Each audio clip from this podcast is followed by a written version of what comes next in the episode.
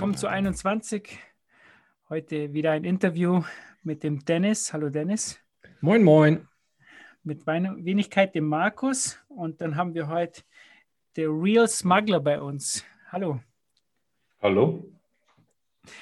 So, bevor wir jetzt mit dir loslegen, ähm, sagt uns der Dennis noch schnell die Blockzeit. Das ist die 722231. So, und mit der Blockzeit legen wir jetzt gleich mal los. Wer ist denn dieser Real Smuggler? Wie viel darfst du, willst du von dir erzählen?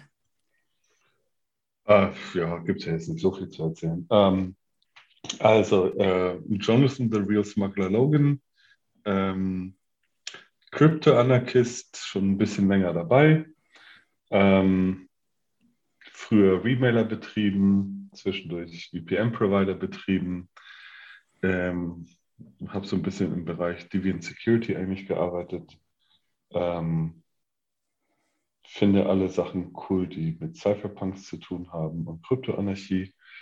Äh, Co-Founder der TAC Zero in Berlin, äh, Co-Host vom Cypherpunk Bitstream. Ähm, ja, habe mal ein Buch geschrieben, was erfolgreich war in der Szene. Ähm, The Second Realm. Und ja, das war's, glaube ich. So, mehr muss man nicht wissen mich. Diese äh, cool, TAZ Zero ähm, oder das TAZ-Konzept, das ist auch von euch, oder? Naja, also wir haben jetzt nicht die, die, das Prinzip TAZs als erste erfunden. So, ähm, also das, das gibt es eigentlich schon länger. Den Begriff gibt es, naja, mal mindestens, glaube ich, seit den 60ern. Da hat irgend so ein Irrer darüber geschrieben, da fällt gerade der Name nicht mehr ein. Ähm, das war so im, im, Kontext von Festivals und Burning Man und äh, solche Geschichten. Und dann gibt es ja diese, diese Sachen wie, wie Christiana und ähnliche, also was halt so mehr oder weniger permanente autonome Zonen sind. Und ähm, wir haben das halt, ähm, also als, als ich Second Rhyme geschrieben habe, ähm, da geht es halt viel um, um temporäre autonome Zonen und äh, wie man die aufbauen kann und wie man die vernetzen kann. Und genau, so da, daher ist das so ein bisschen. Und weil das immer schön ist, über Sachen zu reden und sie nie zu machen, haben wir uns irgendwann gesagt, wir machen das mal. Und das, wir wissen noch nicht, ob das eine gute Entscheidung war, obwohl die schon 14, nee, acht Jahre her ist, glaube ich. Okay, und für die Leute, die jetzt gar nicht wissen, worüber wir da geredet haben, ihr habt bei eurem Podcast da ja auch schon ausführlich drüber gesprochen. Ich glaube, zwei Episoden gibt es dazu. Ähm, und insgesamt, glaube ich, kann man auch sagen, dieser Cypherpunk Bitstream Podcast, den du und Frank Brown machen, ähm, ist durchaus allen Hörern empfohlen. Also äh, sehr guter Content und Markus und ich sind da große Fans von. Leider gibt es okay. äh, zu wenig Folgen, aber die, aber die Zeit, Folgen ne? sind dafür drei bis vier Stunden lang, ne? muss man auch. Ja, yeah, genau. Also wir haben schon häufiger überlegt, ob wir die Folgen nicht einfach äh, zusammen, äh, also auseinanderschneiden und dann einzeln re releasen, so etwa eine halbe Stunde. Ähm, aber das ist zu viel Arbeit und äh, wir machen halt nur Folgen, wenn wir glauben, was zu sagen zu haben. Und das kann halt schon mal ein paar Monate dauern zwischen den Folgen. Ja, und wir releasen so jeden Tag eine Folge, glaube ich, Dennis, zur Zeit, oder? Ja, ihr das seid alle sehr fleißig. Bemerkenswert. Ja, wir sind auch viele, muss man auch dazu sagen. Ähm, ja, aber jetzt fangen wir erstmal mit einem anderen Projekt an, würde ich sagen, und zwar Script Cache. Weil wir hatten ja den Eric kürzlich zu Gast ähm, und er hat ja so ein sehr, sehr ähnliches Projekt mit mhm. seinen ähm, Mints, die er da macht auf Lightning. Mhm. Wenn ihr euch die Folge anhören wollt, schaut einfach, ich glaube, das letzte Interview. Und ähm, Ihr habt aber, glaube ich, so den Vorgänger dazu gemacht oder, oder wenigstens hat er sich von euch inspirieren lassen, glaube ich, so, so ein mhm. bisschen, also was ich da ausverstanden habe. Ja, also hm, ich würde da ein bisschen mehr, das sind nicht nur Inspirationen gewesen, also ich würde das eher als, als Kooperation beschreiben, glaube ich. Ähm, also ich glaube, dass ich damit angefangen habe. Ich bin mir aber nicht also ich würde nicht mein Leben drauf verwetten. Auf jeden Fall habe ich mal einen Vortrag darüber gemacht, ähm, bei HCPP äh, habe ich mal über ähm, die vergessene Kunst der, des Chaumian ähm, Blind Digital Cache geredet und ähm, habe halt auch darüber geredet, was man eigentlich machen müsste, damit man das Single Issuer Risk aus diesem System rauskriegt. Ähm, und es gibt, also das Single Issuer Risk ist ein bisschen doppelt kompliziert bei, bei Digital Cash, weil es noch ein zweites damit verbundenes Problem gibt, nämlich dass man ähm, unsichtbar Inflation einführen kann. Und ähm, das ist halt sozusagen ein Nachteil von Xiaomi Cash. Und wir hatten halt, ähm, keine Ahnung, vielleicht drei, vier Monate vor dem Vortrag bei HCPP, ähm, sind wir halt darauf gekommen, wie man das lösen kann. So, also ob wir die Ersten waren, keine Ahnung. Vielleicht gab es schon mal irgendjemand, der das schon mal vorgemacht hat, aber ähm, soweit wir wissen, waren wir die Ersten. Ähm, und dann gab es so ein paar Iterationen über, wie man das für Protokoll her machen muss und äh, was für Ansprüche es an die Krypto gibt. Und ähm, in den Iterationen war Eric zum größten Teil, glaube ich, schon dabei. So, also ähm, ich, ich, glaube nicht, dass da wirklich eine Reihenfolge wirklich Sinn macht. So. Und ähm, ich glaube, dass wir unseren Prototypen hatten wir, glaube ich, kurz bevor er angefangen hat, äh, sein Zeug zu schreiben. Auf der anderen Seite ist er der Erste, der es publicly releasen wird. So, also, ne, also das ist. Er ist ja jetzt 100% Team Effort. So, soweit die weiß. Genau, Team Effort. Macht er jetzt nichts mehr anderes, ja. Er hat es mir so erzählt, oder ich habe es jedenfalls so verstanden, dass sozusagen, wo er den Vortrag von dir gesehen hat, ähm, da ist es um ihn geschehen gewesen, so und er wollte es dann unbedingt bauen und äh, genau. ist da Feuer und Flamme, ja. Ähm, nee, das, ja, das ist auch ziemlich gut, was er da macht. Also das ist ähm, ziemlich beeindruckend. Bin auch relativ froh, dass er halt der Funding für gekriegt hat, weil sonst ist das echt ein, ähm, das ist nicht unbedingt ein Hobbyprojekt, sowas zu bauen. Ja, das ähm, habe ich auch gehört von vielen Zuhörern, dass es auch schwer war, da mitzukommen, was er alles erzählt hat. Ne? ja. der Geschichte, ja, wenn man, ähm, ist doch schon äh, ganz schön komplex. Und bei eurem Projekt, ich habe das White Paper ein bisschen durchgelesen, ähm, da, da schreibt ihr, also die Abkürzung steht, glaube ich, für Secure, Confidential, Reliable, Instant Transactions mhm. ähm, in a Federated uh, Chamian eCash. Genau. Sozusagen, er löst ja das Problem jetzt ähm, mit diesem Single Issue, dass er ähm, so, ein, so ein Multisig macht. Das heißt also genau. Drei aus vier oder, oder mehr Teilnehmer. Mhm. Ja, ich glaube, er hat sich auf drei aus vier fokussiert, weil dann irgendwie, ich glaube, die Geschwindigkeit dann langsamer wird, wenn man mehr nimmt. Also ja, und das liegt daran, dass wenn man das die gleiche Sicherheit auf äh, der Federation-Seite und auf der Bitcoin-Seite haben möchte, ähm, wesentlich mehr als, als fünf Signer in der Multisec-Adresse will man eigentlich nicht haben. Ähm, das ist halt ein anderer Grund. Also man, sonst werden halt die, die Transaktionen auf, auf Bitcoin komisch. So. Also bis Taproot komplett da ist und so weiter. Ne? So. Aber ähm, genau, genau. Also es, es gibt ja so, ähm, es gibt Komplexitäten, wie groß man diese Föderation machen kann und gleichzeitig schnell sein kann. So. Ähm, also man muss halt im Hinterkopf behalten, also wie halt diese Föderationen funktionieren, ist, dass die sich halt gegenseitig darauf einigen müssen, dass ein, ähm, ein bestimmter Input ein erstes Mal ankommt und auch genau nur einen einzigen äh, Output äh, produziert. Das heißt, sie müssen miteinander kommunizieren und müssen sich darüber informieren, äh, informieren dass diese Regel halt ungebrochen ist. Ähm, das ist sozusagen der Konsensusalgorithmus innerhalb ähm, der Föderation.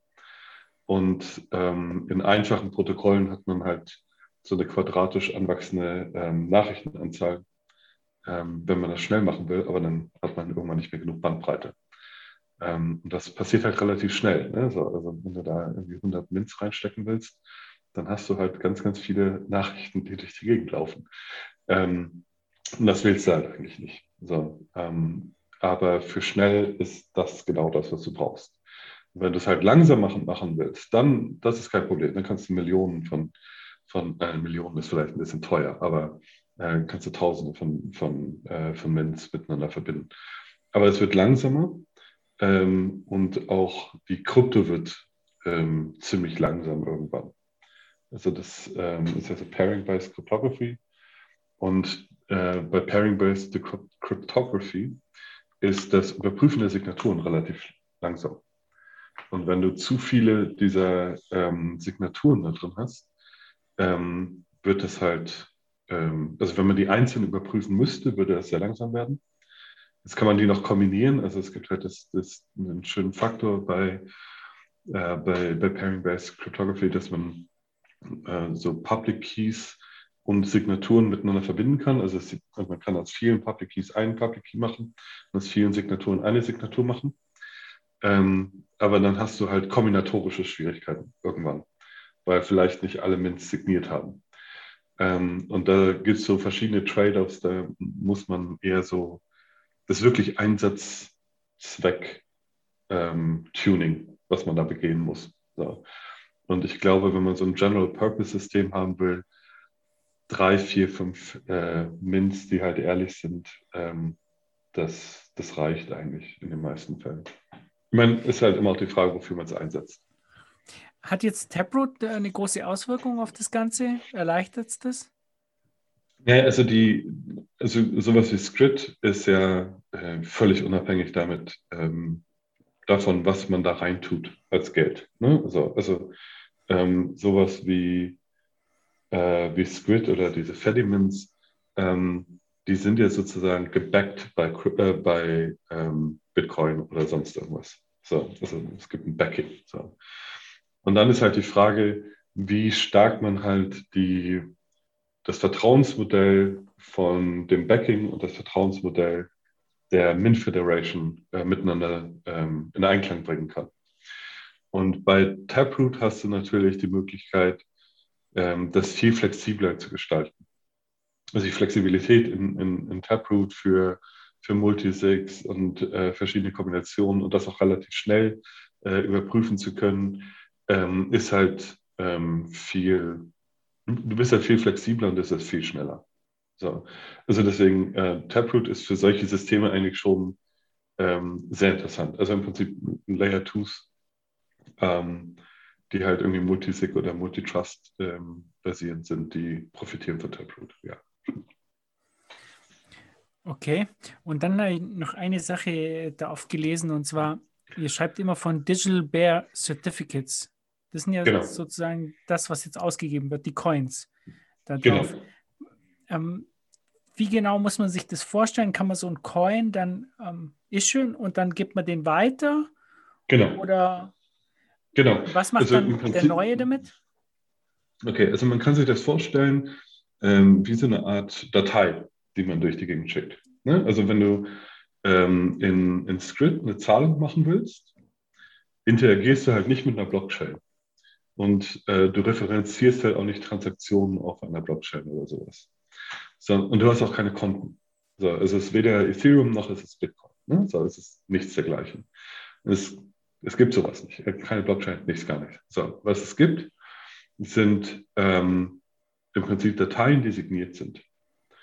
Und diese Dateien beinhalten halt Informationen darüber, zum Beispiel, ähm, wer mit dieser Datei arbeiten darf und ob diese Datei äh, authentisch ist. So, also Authentizität wird halt durch die Signaturen dargestellt. Und dann in der Datei selber steht dann halt sowas wie ich darf diese Datei ausgeben oder benutzen, wenn ich halt das beweisen kann mit einer Signatur von meinem eigenen äh, privaten Schlüssel oder ähm, was auch immer. Also was auch immer ist relativ komplex. Also ähm, du kannst im Prinzip äh, Kontrakte ähm, da reinbauen, also ähm, Programme im Prinzip. So, und im Prinzip lässt du dieses Programm ähm, ausführen und wenn das halt mit ähm, wahr endet, dann darfst du halt damit umgehen und wenn das halt mit falsch dann das halt nicht. So, und das ist, darf relativ komplex sein. Viel komplexer als das jetzt mit Bitcoin. Es ist eher, ähm, kannst eher so machen, Sachen machen wie Smart Contracts im Prinzip. Und ähm, diese Dateien schickst du durch die Gegend. Und ähm, wenn ich so eine Datei empfange, dann kann ich halt äh, verifizieren, dass äh, die halt authentisch ist, dadurch, dass sie halt die Signaturen der, der Minz hat. Und ich kann sie halt in Anführungszeichen ausführen, um halt zu gucken, ob, ob ich sie besitzen kann. Ne? Also eine digitale Kopie von einer Datei ist halt nicht unbedingt Besitz sozusagen oder nicht Eigentum. Es mag Besitz sein, nicht Eigentum. So. Und dann, ähm, das ist im Prinzip ein, ein Digital Bearer Certificate. Also es ist ein, es ist ein also von einem Dritten ausgestelltes äh, Zertifikat, signiert über einen bestimmten Wert. So, der halt ähm, dann noch zusätzliche Informationen über Besitzer und ähnliches enthält. So. Aber es ist eigentlich nur eine Datei. Und es ist eine relativ kleine Datei. Halt, also bei Script sind die halt so ähm, 900 Byte lang, knapp. Ähm, und das ist sozusagen ähm, sowas wie ein Geldschein, ne? so, der halt ausgegeben werden kann. Und wenn ich einen bekomme, dann muss ich halt darauf aufpassen, dass, der, ähm, dass ich der Einzige bin, der diesen Wert des Geldscheins auch hat. Ne? Weil in der digitalen Welt ist alles kopierbar. Das ist das, was wir Double Spend nennen. Und das bedeutet, dass ich halt hergehen muss und ähm, eine Entscheidung treffen muss, auf, basierend äh, auf diesem äh, Digital Bearer Certificate, äh, kann ich zum Beispiel entscheiden, ist das wirklich von einer Föderation ausgegeben worden, der ich vertraue. Ne? Das ist die Signaturüberprüfung. Und das Zweite ist, gehört mir das? Und das Gehören, das kann man auf zwei Seiten, äh, auf zwei Arten äh, feststellen. Ähm, Art Nummer eins ist, wenn ich eine Datei, Datei feststellen kann, dass sie von niemandem anders außer von mir benutzt werden kann. Also weil da halt zum Beispiel drin steht, dieses Ding gehört Jonathan Lowe. So. Und dann weiß ich, das ist nur meins. Und dann habe ich eigentlich die Zahlung schon empfangen. Ne? Ich weiß, dass dieses Geld niemand anders mehr bekommen kann. So. Ich muss in dem Moment überhaupt nicht mehr, also zu dem Zeitpunkt muss ich gar nicht mit der Föderation interagieren. Ähm, ich weiß, dass ich das Geld schon habe. So. Und dann zu einem späteren Zeitpunkt, wenn ich es selber ausgeben möchte, muss ich im Prinzip mit der Föderation reden und muss sagen, hier, ich habe ein DWC von euch, das gehört mir. Äh, ich gebe euch das zurück und ich möchte dafür im Austausch ein neues DWC haben. So, was ich jemandem anders geben kann. So, und das ist sozusagen das Settlement ähm, der, der, der, Transaktion. So. Ähm, und das ist, wie gesagt, die erste Methode. Und die zweite Methode ist halt, wenn so ein Zertifikat keine äh, Informationen darüber besitzt, wem es gehört, dann ist äh, derjenige, der als erstes mit der Föderation reden kann, ist derjenige, den, äh, der der eigentliche Eigentümer ist. Ne? Also dann hast du halt so, ein, so eine Race Condition im Prinzip. So. Und das sind halt so ähm, die, die zwei großen äh, Wege, wie man das halt äh, macht. Und das, ähm, das ist eigentlich, äh, beide Formen haben ihre Vor- und Nachteile. Ne? Also wenn halt der Besitzer enkodiert ist, dann bedeutet das, dass ich Zahlungen annehmen kann, ohne überhaupt online sein zu müssen. Ich muss mit niemandem interagieren, um zu wissen, dass, dass das eine valide Zahlung ist. So. Ähm, also ich kann offline ein, eine Transaktion annehmen. Ähm, die zweite Art, also die anonyme ähm, Art oder die, ohne Eigentümer, der drin ist, hat den Vorteil, dass derjenige, der, der bezahlen will, nicht wissen muss im Vorhinein, wer ich bin. Muss keinen Schlüsselaustausch mit mir machen oder ähnliches. So. Ähm, in dem Moment ist es halt wie ein Geldschein, der auf der Straße liegt. So. Und ähm, für beides gibt es halt ähm, Einsatzzwecke, wo das halt Sinn macht. So, also zum Beispiel ähm, der mit dem Mitbesitzerinformation ist zum Beispiel sehr, sehr nützlich, wenn man ähm, mit Maschinen interagiert, also mit, ähm, mit so einer Vending-Maschine zum Beispiel, willst du eine Kohle aus dem Automaten ziehen. Ne? So. Ähm, der Aufwand für den Automaten, ständig halt mit dem Netz verbunden zu sein und so weiter und so fort. Und dann geht das Netz irgendwann nicht, dann kriege ich keine Cola. Ne? So, den Aufwand muss man halt bei Script nicht betreiben. So, bei Script weißt du halt, okay, das ist ein Kohleautomat. Ähm, du selber hast halt dein Handy, ähm, scannst halt im Prinzip den QR-Code von dem Kohleautomat, da ist, steht halt der Schlüssel drin, äh, interagierst mit der, mit der Script-Föderation, lässt dir halt Geld für den Kohleautomaten geben und überträgst den halt zum Beispiel mit Bluetooth oder NFC da dran. Und der Kohleautomat selber muss das einfach nur speichern. So, ne? Also der schreibt das einfach auf seine SD-Karte Ähm, du brauchst sehr, sehr wenig Hardware, um, um sowas halt zu implementieren. Du brauchst keinen ständigen Netzzugang etc. So, und das ist halt so eine, so eine super triviale Methode. Ähm, und das Interessante ist halt, dass diese verschiedenen Authentifizierungsmöglichkeiten bedeuten halt, dass du sowas wie Script für ähm, sehr gut für Real-Life Microtransactions einsetzen kannst. Also es ist sehr günstig, so eine, so eine Föderation zu betreiben, ähm, weil die Kosten sind praktisch, ähm, praktisch ist die, die, die Signaturgeschwindigkeit deiner Maschine ist der Kostentreiber. So. Also wie viele Signaturen kannst du herstellen? Ähm, und das bedeutet, dass halt so eine, so eine einzelne Transaktion kostet halt im Millionstel Cent-Bereich. Ne? Also die kostet halt nichts. So. Ähm, und deswegen bedeutet das, dass es sehr, sehr gut für Microtransactions ist. Es ist wahnsinnig schnell. Ähm, also wir haben in unserem Prototypen haben wir äh, für realen Netzwerkverkehr, also Latenzen für an jedem Ort der Welt sozusagen, äh, Transaktionen von unter einer Sekunde. So, also innerhalb einer Sekunde hast du eine gesamte Transaktion durchgeführt. So. Ähm, und das wiederum macht das halt wirklich interessant als, als Zahlungsmethode sozusagen. Und insbesondere halt als, als Zahlungsmethode auch zwischen Maschinen zum Beispiel. Also jetzt nicht unbedingt Mensch zu Mensch, sondern auch solche Sachen wie dein Auto bezahlt die äh, Elektrozapfsäule, solche Geschichten. Ähm, genau, und dann gibt es halt noch weitere Sachen, wie zum Beispiel, das ist sehr, sehr gut äh, für solche Sachen ist, wie Tickets zum Beispiel, Konzerttickets oder ähm, Access Control. Ja, du, du, mietest sozusagen dir eine Wohnung für, für eine gewisse Zeit. Und das ist halt alles relativ leicht encodbar in diese, in diese DBCs. Sehr, sehr flexibel. Äh, plus du hast halt die Möglichkeit, ähm, in Anführungszeichen sehr, sehr viele Währungen darzustellen. Ähm, also ähm, das muss halt jetzt nicht alles Bitcoin sein. Ne? Du kannst halt hergehen und sagen, ich, ich stelle jetzt eine Währung aus, die da heißt Zugriff äh, zu meiner Wohnung. So. Ähm, wo du im Prinzip deinen Haustürschlüssel sozusagen als, als Script-DBC benutzt. Und das ist halt der Bereich, wo, wo wir halt so ein bisschen mehr drauf äh, den Fokus gelegt haben, ist halt, lass uns mal rausfinden, was man mit diesem System wirklich alles machen kann. Und wir haben halt eher so in den Bereich ähm, Swaps und äh, Trading und ähm, unendlich viele Currencies geforscht. Und ähm, Eric macht halt eher so, lass uns mal Bitcoin schnell machen. So. Und, okay. Und was dann das jeweilige Asset ist, das würde dann die Mint festlegen oder wäre das quasi sogar auch auf Benutzerbasis? Also der eine hat dann vielleicht äh, Script Cash oder ein DBC, was seinen Wohnungsschlüssel darstellt und der andere hat irgendwie Bitcoin, der andere Ether und äh, noch jemand genau. sagt irgendwie, das ist zweimal für dich Rasenmähen oder sowas. Genau, genau. Also bei, bei Script sind wir hergegangen, also die aktuelle Script-Implementation äh, unterstützt halt 2 hoch 256 Währungen sozusagen.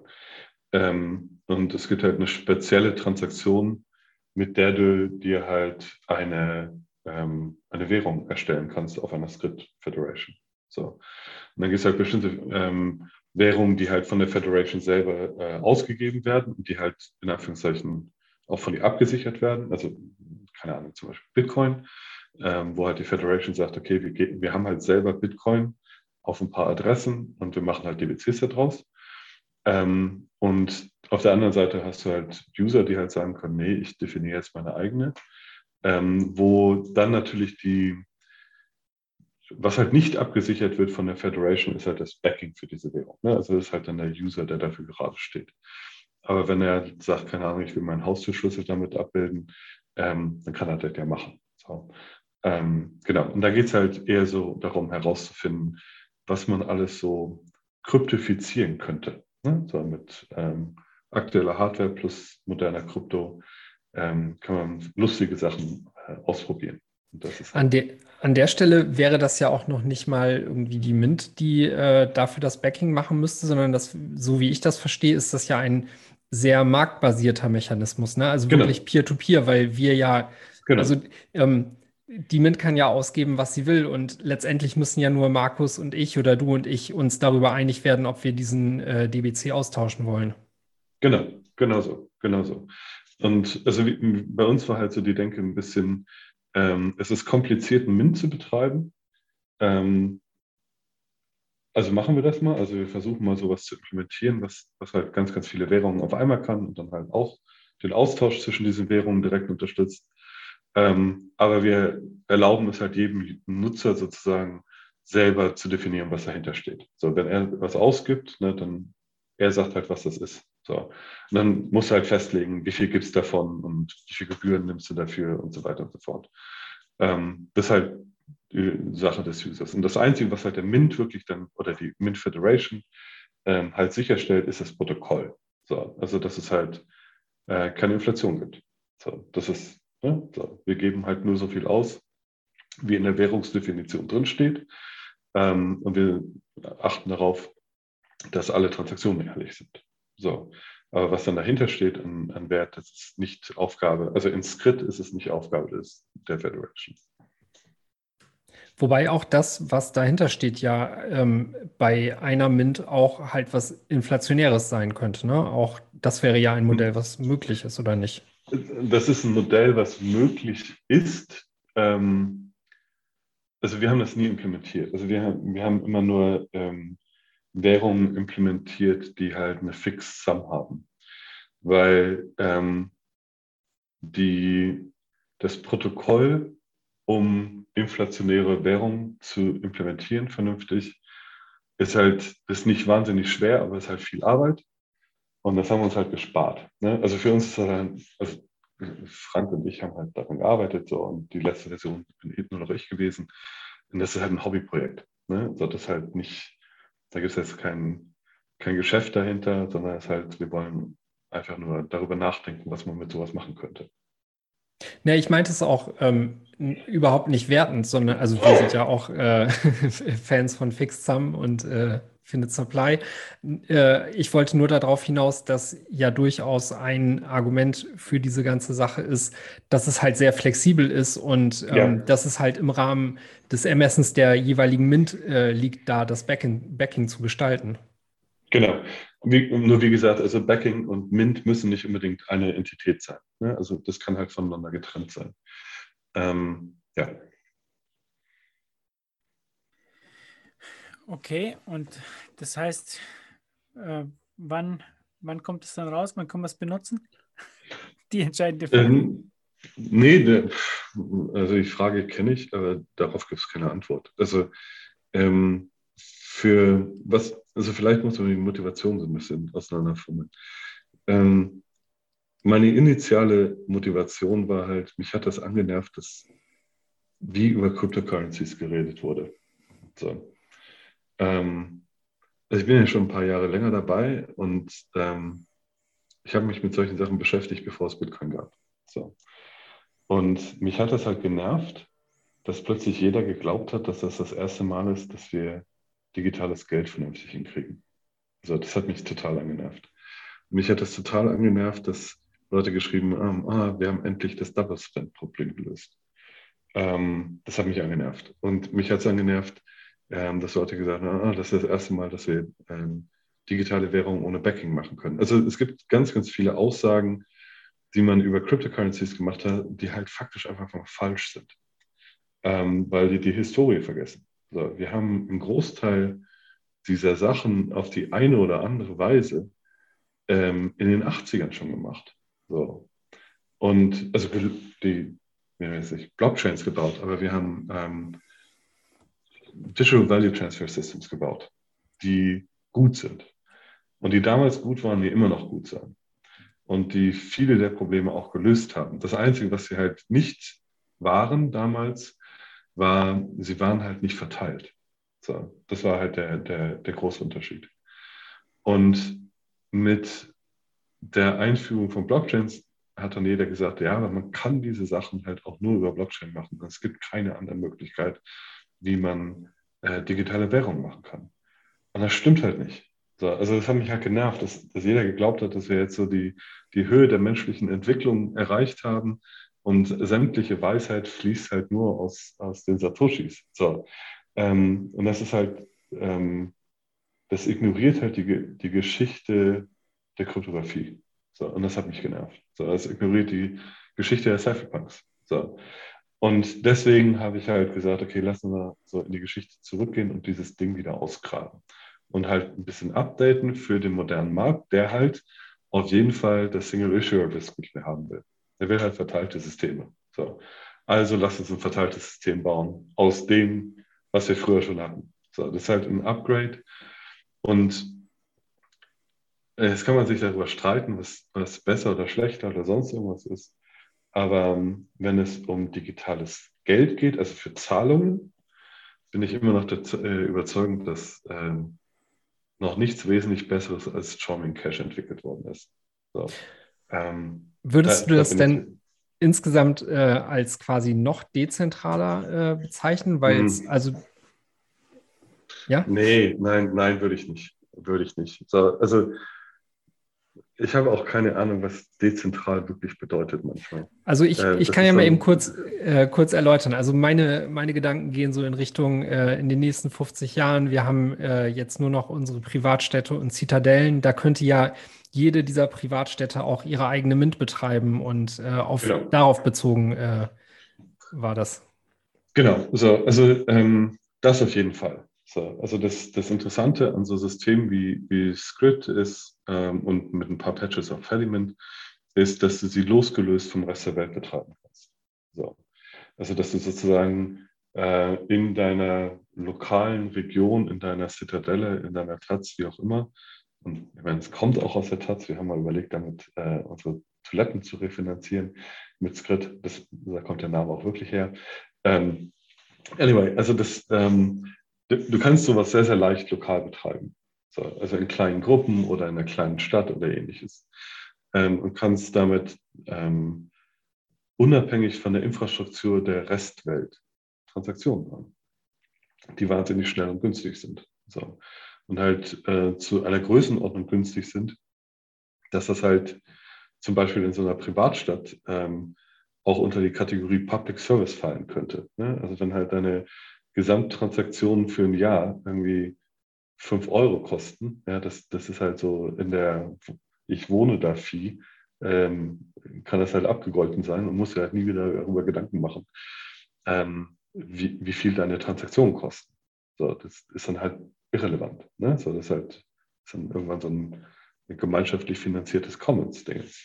Ähm, weil es halt günstig genug ist, ist das halt möglich. So. Ähm, und dafür ist das, ist das äh, ein, ein, super Fit. So. Ähm, und so denke ich auch so ein bisschen, also wenn man über die, über die Gesamtszene Cryptocurrencies und, und digitale Währungen und ähnliches an, ähm, drüber schaut, ich betrachte das halt tatsächlich eher so, dass, dass Bitcoin sozusagen das universelle Zentralbankgeld ist. Ne? So, das ist halt das, womit man sich halt international mit großen Transaktionen austauschen kann aber will ich mit Bitcoin tatsächlich meine Kohle aus dem Automaten, ziehen? Nee, will ich nicht. So. Ähm, und da will ich halt lieber etwas, was halt funktioniert, auch wenn das Internet mal ausgefallen ist oder ich will auf keinen Fall auch nur eine Sekunde auf eine, auf eine Confirmation warten oder ähnliches. So.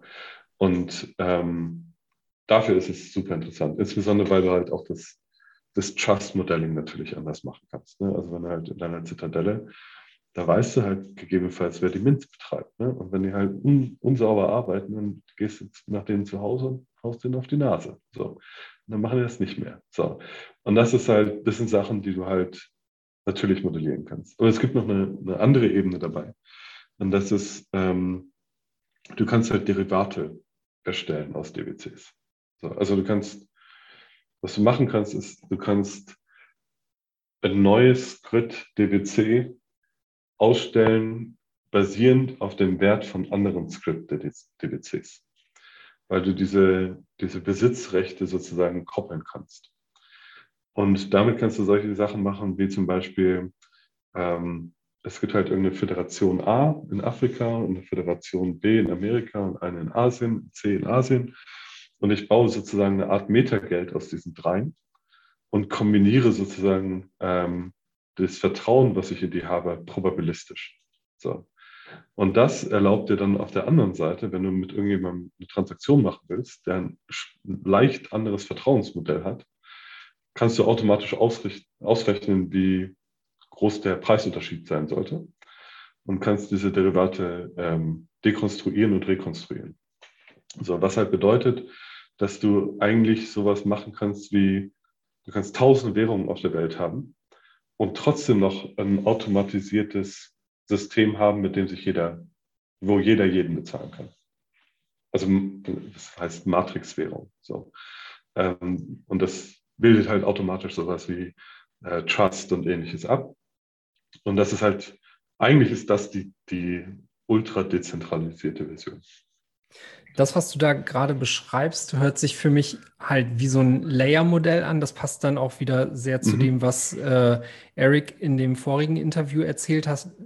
Gehen wir noch mal einen Schritt zurück. Würdest du denn sagen, dass sich, also du hattest das ja eben schon angedeutet, dass sich Scrid an der Stelle sehr gut als weiterer Layer auf so etwas wie Bitcoin eignen würde genau. und dann diese Derivate ein zusätzlicher weiterer Layer on top darauf wären? Genau, genau, mhm. genau. Ja, okay. Also das, wahrscheinlich so das, das, ähm, das natürlichste Modell ist wahrscheinlich sowas wie du hast äh, mehrere Föderationen, die zum Beispiel Bitcoin benutzen. So.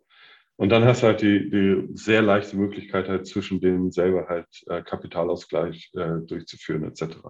So. Und dann hast du halt noch äh, Föderationen, die Monero benutzen. So. Und dann kannst du das, also Squid ist in der Lage, äh, Single Transaction Swaps durchzuführen. Also wenn halt zwei Leute zusammenkommen, einer hat Bitcoin, der andere hat Monero, die können in einer einzelnen Transaktion trustless ähm, tauschen. So. Und du hast dann, ne, dann habe ich halt Monero und der andere hat halt äh, Bitcoin. Ähm, und dann kannst du hergehen und kannst aus diesen verschiedenen Kombinationen, also verschiedene Assets, aber auch verschiedene Assets Holder, kannst du dann ähm, sozusagen als, als Layer darüber ähm, eine Matrix Currency bauen, die halt ähm, danach modelliert, wie du halt einem bestimmten unterliegenden Asset vertraust oder wie du den Mints dazwischen vertraust. Genau. Jetzt haben wir nativ auf Bitcoin Lightning und jetzt wäre für die Zuhörer sicherlich ein guter Connect und auch spannend zu wissen, ähm, wie sich die jeweils so ähm, in den Attributen unterscheiden oder auch äh, gleich sind, wo, wo da bei dem einen Vor- und wo anders Nachteile sind. Das ist schwierig zu sagen. Also ähm, das sind orthogonale Systeme sie haben nicht wirklich viel miteinander zu tun. Also die haben, das Einzige, was sie wirklich miteinander zu, zu tun haben, ist so eine Art Use Case. So. Und das ist, sie will damit eine Zahlung machen. So. Aber ansonsten sind das völlig verschiedene Systeme. So. Ähm, außer man geht halt her und ähm, kombiniert die halt, äh, wie, wie, Eric das gemacht hat. So. Und baut im Prinzip so eine Art Bridge zwischen den Systemen. Aber ähm, der, der Vorteil von, von Scrit ist extrem schnell, extrem günstig und ähm, extrem anonym. So, das ist, also das ist untraceable. So. Und offline. Ähm, und, und, teilweise offline, genau. Also es kann halt eine Partei kann halt immer offline sein. So. Also du kannst sogar äh, asynchrone, beidseitig offline Transaktionen modellieren. So. Ähm, und das ist das, was, was Skrit kann. Aber ähm, Skrit alleine kann nicht das, was Lightning kann, nämlich ähm, dass du nur mit Zugriff auf ähm, Bitcoin und LND ähm, daran teilnehmen kannst. So. Sondern du musst halt mit irgendeiner Föderation äh, reden. Und diese Föderation ist nicht notwendigerweise global. Also derjenige, den du bezahlen willst, ist nicht notwendigerweise Mitglied dieser Föderation. So. Und das ist sozusagen bei Default-Script müssen halt beide Seiten Teil dieses Systems sein. So, oder das System nutzen. Wobei man dazu sagen muss, dass Skrit das Routing zwischen Föderationen auch kann. So, also wenn du eine Reihe von Föderationen hast, die sich gegenseitig äh, miteinander verbinden, dann können die sozusagen eine Zahlung über eine Reihe von Swaps äh, durch so eine Kette durchrouten. So. Und dann hast du ein ähnliches Modell wie bei, wie bei Lightning. So. Ähm, es ist allerdings, in dem Moment ist es wesentlich langsamer als Lightning. Also das wird halt relativ schnell, wird dann Lightning schneller als, als Scrit, wenn man solche Routings durch Föderationen durchführt. Aber die Idee vom, vom Eric war ja in dem Sinne jetzt nicht so schlecht. Ich fand das ähm, ja ganz nee, gut, dass ist, er halt sagt, super. du hast die verschiedenen Mins und seine Idee war ja, die mit Lightning zu verbinden sozusagen. Genau. Und das Settlement dann zu machen. Ähm, genau. Genau, nee, das ist, das ist, äh, das ist ein, ein, super, super Modell eigentlich dafür. Ähm, also wie gesagt, also, ähm, man muss das wirklich trennen. Also Eric ist halt praktisch, das, er, er, versucht halt, was praktisch Nützliches zu machen. Ne? So. Und wir versuchen herauszufinden, was alles möglich wäre. Ne? Ob das dann praktisch ist, völlig andere Geschichte. Aber hattet ihr das, ähm, also du hattest ja eben schon gesagt, ihr habt das dann äh, für eure Toiletten benutzt. Ich hatte das in einem der Podcasts auch mal am Rande irgendwie mitbekommen. Für mich klang das so, als wenn ihr zumindest einen Prototypen da äh, mit ja auch schon zum Laufen gebracht hattet, oder? Ja, ja, also wir haben sogar mehrere Prototypen davon. Ähm, also, das, also das White Paper ist auch tatsächlich ein veraltetes Protokoll mittlerweile. Ähm, also wir sind bei Generation 4, glaube ich, ähm, was das angeht. Also es gibt das, was momentan noch an der Seite ein bisschen entwickelt wird, ist so ein Software Development Kit, was halt alle Transaktionstypen auch äh, beinhaltet und auch das Konsensus beinhaltet.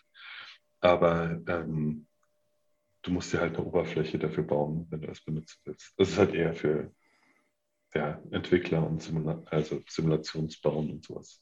Dazu dann direkt auch nochmal eine Frage, zu der ich vorhin nicht gekommen bin. da wollte ich dich nicht bremsen. Ähm, wie interagiere ich denn als Nutzer damit? Also habe ich dann auch sowas wie eine Wallet oder also du sprachst ja von dieser Datei, die dann beispielsweise mhm. hin, hin und her geschickt wird. Ähm, gibt es da dann auch äh, eine Wallet, die ich äh, selber nach dem Protokoll halt bauen könnte oder stellt ihr da was bereit? Wie läuft das? Genau, also ähm, das kommt darauf an, wie sicher du es haben willst. Ähm, du kannst Grid Walletless ben benutzen. So, also ohne eine spezielle Software zu brauchen. So. Also Script selber hat ein, hat ein User Interface, also die Mints selber haben ein User Interface, mit denen du diese Transaktion direkt von Hand durchführen kannst. So. Aber damit kannst du keine Ownership haben. Also du kannst keine, keine DBCs haben, die ähm, selber sagen, wer der Besitzer ist des DBCs. So. Ähm, und die Anonymität ähm, leidet auch darunter. Also was, was du nicht äh, haben kannst damit, ist ähm, direkt blinde Signaturen. So. Ähm, das ist das, was sozusagen von den, äh, von den Script-Servern selber bereitgestellt wird. Das ist einfach so ein REST-Service. Und du müsstest im Prinzip ein Wallet da dran tun.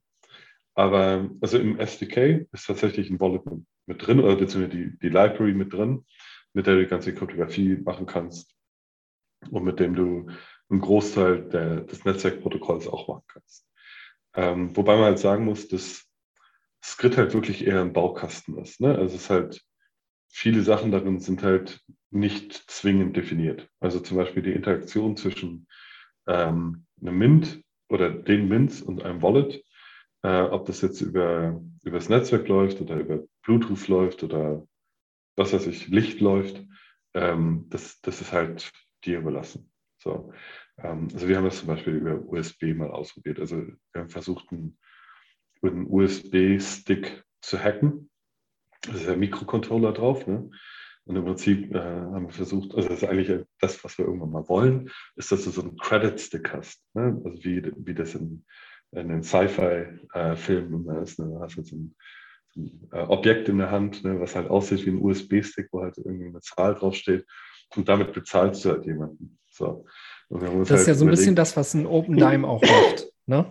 Genau, genau. Also im Prinzip sowas wie OpenDime, ähm, aber halt nach dem Motto, das ist halt komplett offline und so weiter. Und du kannst halt direkt zwischen den Dingern aber auch transferieren. Ähm, und da, das ist eigentlich das, was wir, was wir gerne irgendwann hätten, aber um ehrlich zu sein, wir haben einfach nicht die Zeit dazu. Also das, ne, das halt für uns ist das, ist halt so ein Hack. Ne? Also wir, wir, wir spielen halt mit Technologie rum, aber wir haben halt alle noch Jobs in, in anderen Bereichen sozusagen. So, und Grid ist halt einfach nicht unser, unser Job. So. Okay, Deswegen aber würdest du das irgendwann gibt, keine Ahnung. Würdest du das denn äh, eher so als enthusiastisches Hobbyprojekt bezeichnen? Und also was den Ursprung darin hatte, dass du einfach so ein bisschen äh, genervt warst, wie du vorhin gesagt hast? Oder also für, für mich klingt das schon doch auch ein bisschen ambitioniert und äh, auch gar nicht mal so äh, nur so rein theoretisch.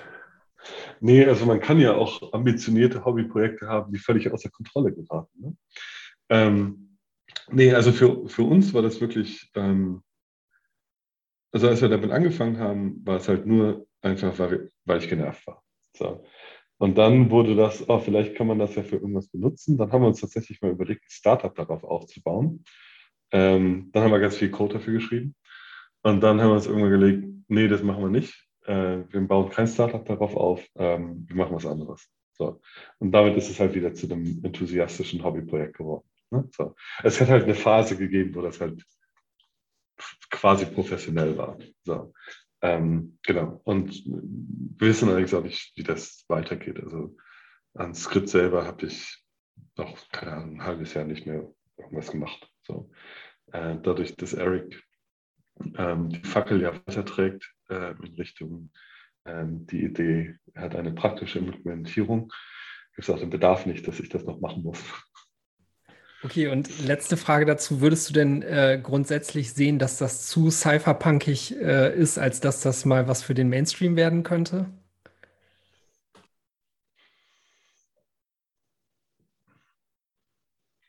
Also ganz ehrlich, also wenn, wenn ich ähm, wenn ich nicht mehr arbeiten müsste, ähm, noch ein Hardware Menschen dabei hätte und man würde so einen Credit Stick bauen. Ich glaube, der wäre auf der einen Seite super cypherpunkig, aber auf der anderen Seite wäre der super praktisch. So. Und ich glaube schon, dass es äh, Einsatzzwecke gibt, wo das total viel Sinn macht. So. Also jetzt vielleicht nicht für, für Hinz und Kunz und meine Oma, aber zum Beispiel ähm, überleg dir Zahlungen im, im, im Nachtclub. Ne? So, gehst, halt, gehst halt Party machen so, und du bezahlst halt damit. So, willst halt kein Bargeld dabei haben, willst nicht bestohlen werden, willst aber auch, dass der Club nicht stehlen kann. So. Und da gibt es ziemlich gute Modelle dafür, wie man das sicher äh, abbauen kann. So. Oder Festivals. Ne? So, du gehst halt auf ein großes Sommerfestival und ähm, wohnst da ja auch eine Woche oder so ähm, und hast das im Prinzip als, als Zahlungssystem intern. So. Ähm, das macht total viel Sinn. So. Ähm, oder solche Sachen wie, wie Disney World. Ne? So, also solche äh, relativ lokalen Zahlungssysteme. Ähm, da ist das ähm, meiner Meinung nach sehr spannend, insbesondere wenn man ähm, das Vertrauen in, innerhalb dieses Kontextes so ein bisschen dekonstruieren willst. Ne? So. Momentan ist das halt so, du vertraust halt irgendeinem RFID-Chip, der schlecht implementiert ist, plus ähm, einem Parkbetreiber oder sonst irgendjemand, der halt ähm, gegebenenfalls auch nicht gut implementiert ist. Ne? So, ähm, und halt, wenn du, wenn du sowas wie ein Festival mit, mit einem eher offenen Charakter äh, vorstellst, das halt selber dezentral organisiert ist, äh, für sowas wäre halt Skript äh, dramatisch geil. So. Und das würde ich, klar, wenn ich irgendwann mal in Rente gehe, werde ich das bauen. Außer es kommt mir jemand zuvor.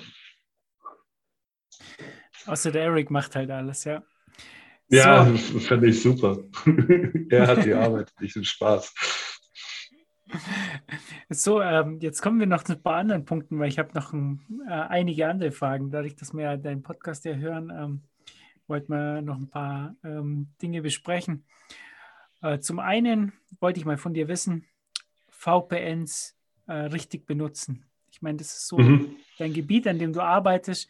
Ähm, hättest du nee, für uns und die Zuhörer nicht oder nicht mehr, machen wir auf jeden Fall so, ja. äh, bin ich auf dem neuesten Stand. Ähm, hättest du ein paar Tipps äh, für die Zuhörer und für uns? Äh, wie, wie machen wir das richtig mit dem VPN? Klar, klar. Ähm, also zuerst, nee, ich arbeite in dem Bereich nicht mehr, äh, seit zwei Wochen nicht mehr, um genau zu sein. Ähm, ich habe meine, meine Firma, die in dem Bereich unterwegs war, die ist vor zwei Wochen ähm, dicht gemacht worden. Ähm, genau, wie macht man VPNs richtig? Ähm, oder wie benutzt man sie richtig? Das ist ähm, eine völlig nicht einfache Frage. Also die Antwort darauf ist nicht einfach.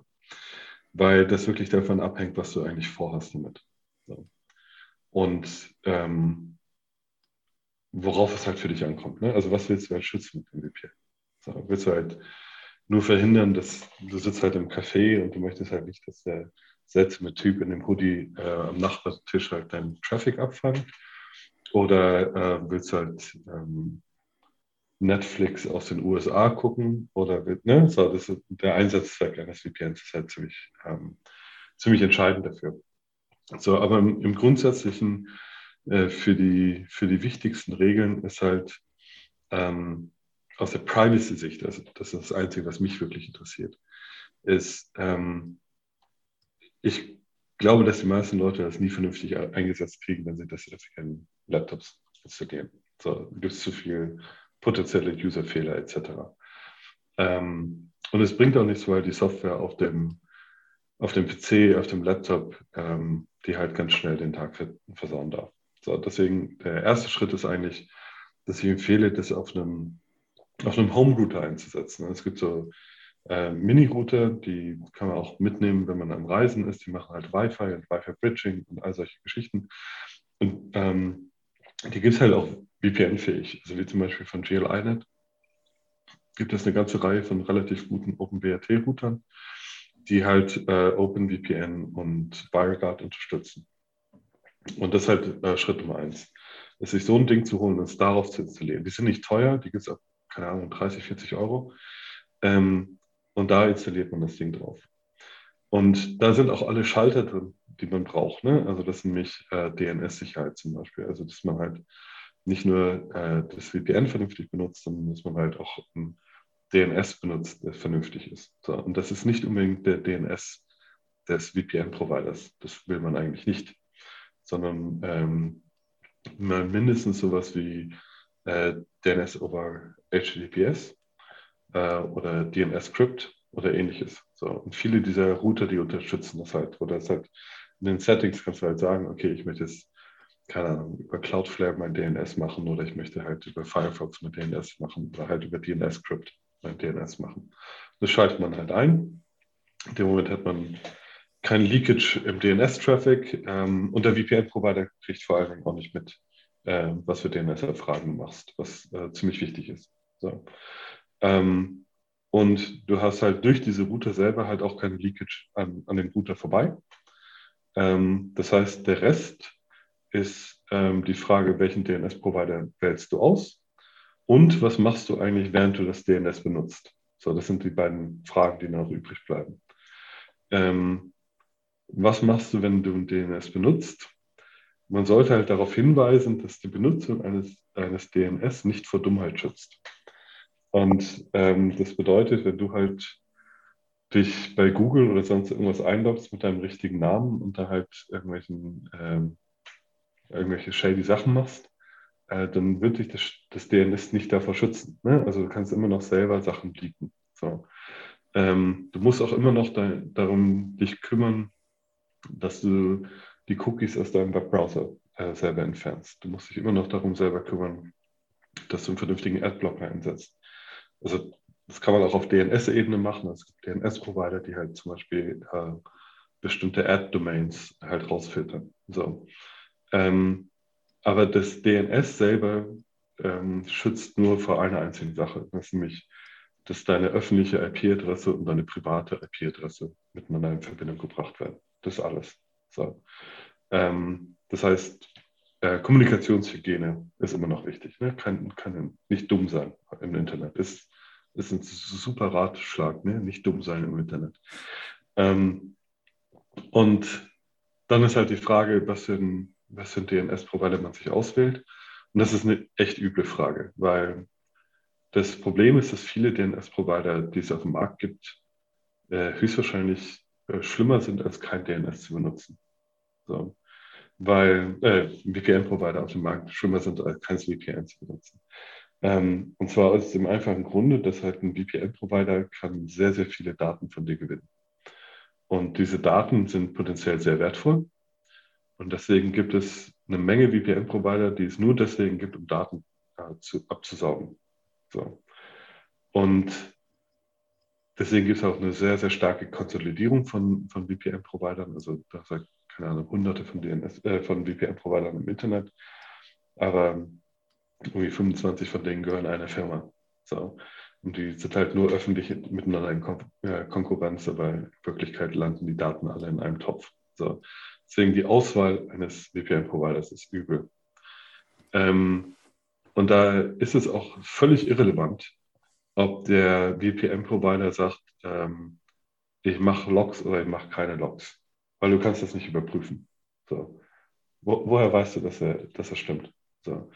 Nummer eins. Nummer zwei, ja, wir wollen keine persönlichen Daten von dir. Ne? Also du kannst halt Sign-up nur mit E-Mail-Adresse oder sogar ohne E-Mail-Adresse machen. Ist auch bedeutungslos. Wenn man den Rest deines, deines ähm, Internetverkehrs mitschneidet, ist das völlig egal, ob, ob, du mir deinen Namen gegeben hast oder nicht. Ähm, und es ist auch völlig egal, ob die jetzt nur, äh, ob die Cryptocurrencies anbieten oder nicht. Wie gesagt, wenn ich den Rest deiner Daten bekomme, ist mir das völlig egal, ob ich deine Kreditkarte auch noch bekommen habe. So. Das heißt, die Auswahl eines VPN-Providers hat, ähm, kann man nur auf zwei Ebenen machen. Entweder auf technischer Verifikation, wozu 99 Prozent aller Leute nicht fähig sind. Und das macht keinen Sinn, das zu erklären, wie man das macht. Oder auf Vertrauen. So. Und das war's. So, das sind die einzigen Methoden, mit denen du einen VPN-Provider aus, äh, auswählen kannst. Und ähm, wenn man halt selber nicht sehr tief in der Materie dran sitzt, kann man das nur über Empfehlungen machen. Und es gibt vermutlich zwei bis drei VPN-Provider, die weniger schlimm sind als der Rest. So. Ähm, und das sind wahrscheinlich äh, ProtonMail, äh, IVPN und Molbart.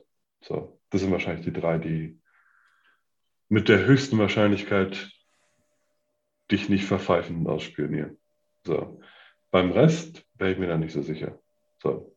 Keine Ahnung, wie gut die sind. So. Weiß ich nicht. Habt ihr nie angeschaut. Also die, die Molbart-Leute kenne ich halt privat und ähm, die, die Proton-Leute kenne ich halt auch so ein bisschen. So, also, ja, denen würde ich vielleicht vertrauen. So. Ähm, IVPN ist schon ewig lange dabei. Die kenne ich online. Die scheinen auch ganz in Ordnung zu sein. Beim Rest weiß ich nicht. So, also ich will jetzt nicht schlecht reden oder so, aber ne, ist halt eine Vertrauensfrage. Es ist wirklich nicht mehr. Also um genau zu sein, wenn, wenn ein VPN-Provider ankommt und erzählt dir 100.000 Sachen, was sie halt machen und sagt dir nicht, wie die verifizierbar sind, dann würde ich den nicht kaufen. So, dann, dann ist das nur, ähm, ähm, wie soll man sagen, ähm, Marketing. Ich habe immer das Problem aus, ja, Marketing, genau, Marketing ist das Wort. Ich habe immer das Problem, dass ich aus dem Englischen nicht ins Deutsche zurückfinde. Ähm, blowing Smoke. Weißt du, das ist halt, ähm, die machen halt eine Show. So. Und wenn du das nicht verifizieren kannst, dann bedeutet halt das nichts. So. Und wenn sie dir nicht sagen, wie du es verifizieren könntest, dann ist es halt eher Ablenkung. So. Ne? Und dann ist halt ähm, böses Marketing, ne? nicht nur einfach Marketing. Um, um diese Vertrauenssache dann gefühlt vielleicht aus der Welt zu schaffen, ähm, richten sich technisch versiertere Leute dann vielleicht auf einem äh, im, Internet angemieteten äh, Server-Rack selbst Klar. ein VPN ein. Äh, magst du dazu auch noch mal, Ja, genau, aber magst du da äh, vielleicht auch noch mal Natürlich. was zu sagen? Weil als, als Gegenentwurf zu diesem Vertrauensproblem hört man ja ganz oft so, ja, dann äh, macht ihr halt dein eigenes VPN, ne? Ja, genau. So, das ist aber nicht das Gleiche. So, also wenn du dich nur davor schützen möchtest, ähm, von dem Typen am, am Nebentisch im Café abgehört zu werden, dann ist das selbst eingerichtete VPN auf einem, auf einem Virtual Private Server oder auf deinem Router zu Hause ähm, eine gute Idee. So, ne? dann, dann ist das kein Problem. So. Und um genau zu sein, würde ich sogar sagen, wenn das dein Ziel ist, ne? also so ein bisschen nicht abgehört werden, während du auf Reise bist. Ne? So, also von jedem äh, 14-jährigen Hacker irgendwie alles gestohlen zu bekommen, ähm, dann mach das auf jeden Fall zu Hause und nicht auf einem VPS. So, und da gibt es einen Grund für. So, und der Grund ist, du hast auf einem VPS null legalen Schutz. So, weil der VPS ähm, ist kein Telekommunikationsprovider. So, Das bedeutet, das Telekommunikationsgeheimnis gilt nicht ohne weiteres da. So, also einen VPS anzuzapfen und abzuhören, ist erstmal, das passiert aus, aus Versehen des Häufigeren. So. Deswegen, das ist, das ist eher nicht so eine gute Idee. So. Und das zweite ist, dass natürlich so ein VPS hat mal eher eine statische IP-Adresse, die auch nur du dann benutzt. So, das heißt, du läufst die ganze Zeit mit der gleichen IP-Adresse durch die Gegend. Sämtliche deiner Daten werden mit dieser IP-Adresse in, in, Verbindung gebracht. Das Profil ist innerhalb von Sekunden schön zusammengebaut und du hast halt, was Privatsphärenschutz angeht, genau nichts gewonnen, du hast es schlimmer gemacht. So. Also es wäre besser für dich gewesen, über dein Handy ins Internet zu gehen. Weil das Handy höchstwahrscheinlich hinter einem Carrier Grade Net hängt, äh, was halt bedeutet, dass die externe IP-Adresse sich wenigstens ab und zu mal ändert und dass man halt nicht alles direkt miteinander verbinden kann. Punkt. Und der Provider lockt mit Sicherheit ja auch alles, also der Hoster. Ja, also was, das kommt ein bisschen drauf an, was der Provider ist, aber viele Rechenzentren machen äh, NetFlow-Logging. So. Ähm, wie aussagekräftig das ist, das kommt immer darauf an, wie, wie interessiert die Leute an mir sind. Aber ähm, ja, klar. Im, Im Internet gehen Daten normalerweise nicht verloren.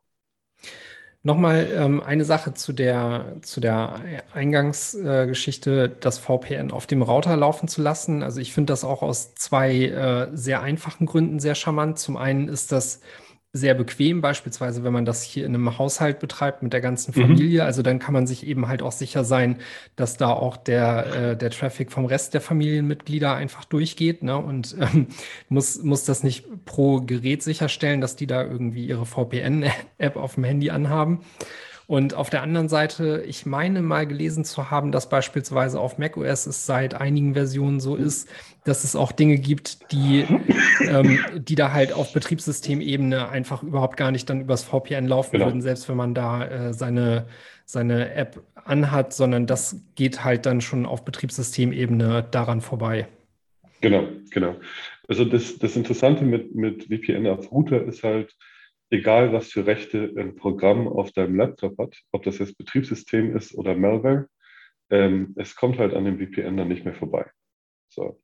Also, ähm, halt, die Sache ist ja natürlich nicht nur Betriebssystem. Ne? Also ähm, jedes, jedes Programm mit Systemrechten kann an jedem VPN sich vorbeitunneln. So.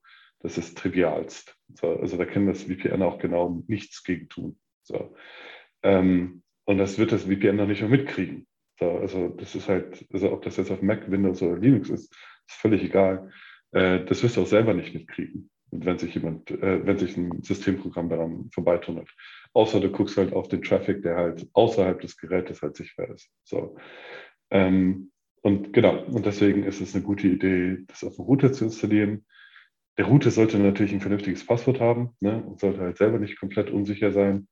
Ähm, aber es verhindert halt auch ganz viele Benutzerfehler. Ne? Also mal vergessen, das VPN anzuschalten oder so. Ähm, deswegen, also die Investition in einen vernünftigen VPN-Router ist, und wie gesagt, für unter 100 Euro kriegt man wirklich gute Teile. Ähm, das ist das best ausgegebene Geld äh, in dem Bereich. Und weil du den Punkt gerade auch noch äh, genannt hast, ne, also apropos nicht vergessen, das äh, VPN anzumachen, äh, an der Stelle sollte man auch darauf achten, wobei das haben mittlerweile so gut wie alle äh, meines Wissens nach, dass die halt einen sogenannten Kill-Switch haben. Ne? Also dass ähm, sie die Netzwerkverbindung deaktivieren, sofern der Traffic nicht durchs VPN geht.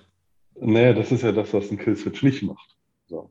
Was ein Kill-Switch macht, ist, äh, er macht ein paar Firewall-Regeln auf deinem System und sagt halt, ähm, außer dem VPN darf halt nichts mit dem externen Netzwerk reden. So. Mhm. Aber Firewall-Regeln sind äh, für ein, ein, lokal laufendes, privilegiertes Programm sind das äh, optionale Handlungsanweisungen. So, die haben halt mit der Realität nicht mehr so viel zu tun. So.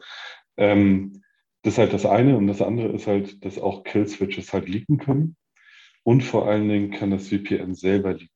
So. Also du musst dir halt so vorstellen, du machst halt eine, eine VPN-Verbindung auf und das bedeutet halt, dass ähm, keine Ahnung, UDP oder TCP oder IPsec-Verbindung an den VPN-Provider. Aber das sind halt IP-Pakete, ne? So, grundsätzlich sind es IP-Pakete. Und ähm, die Firewall guckt, guckt, im Prinzip nur darauf, was ist das für ein Protokoll. Und guckt nicht in das Paket rein. So, also kann nicht sagen, das ist wirklich ein VPN-Paket. Das kann nur sagen, dass, ja, das benutzt halt UDP und läuft halt in Richtung des VPN-Providers. So. Aber wenn ich jetzt ein Programm auf deinem Rechner gestartet habe, was halt Pakete auch an deinen VPN-Provider schickt, aber in die Pakete halt nicht VPN einpackt, sondern halt ähm, deine Kreditkarteninformationen einpackt, ähm, dann kann ich halt trotzdem die Daten rausschicken. So.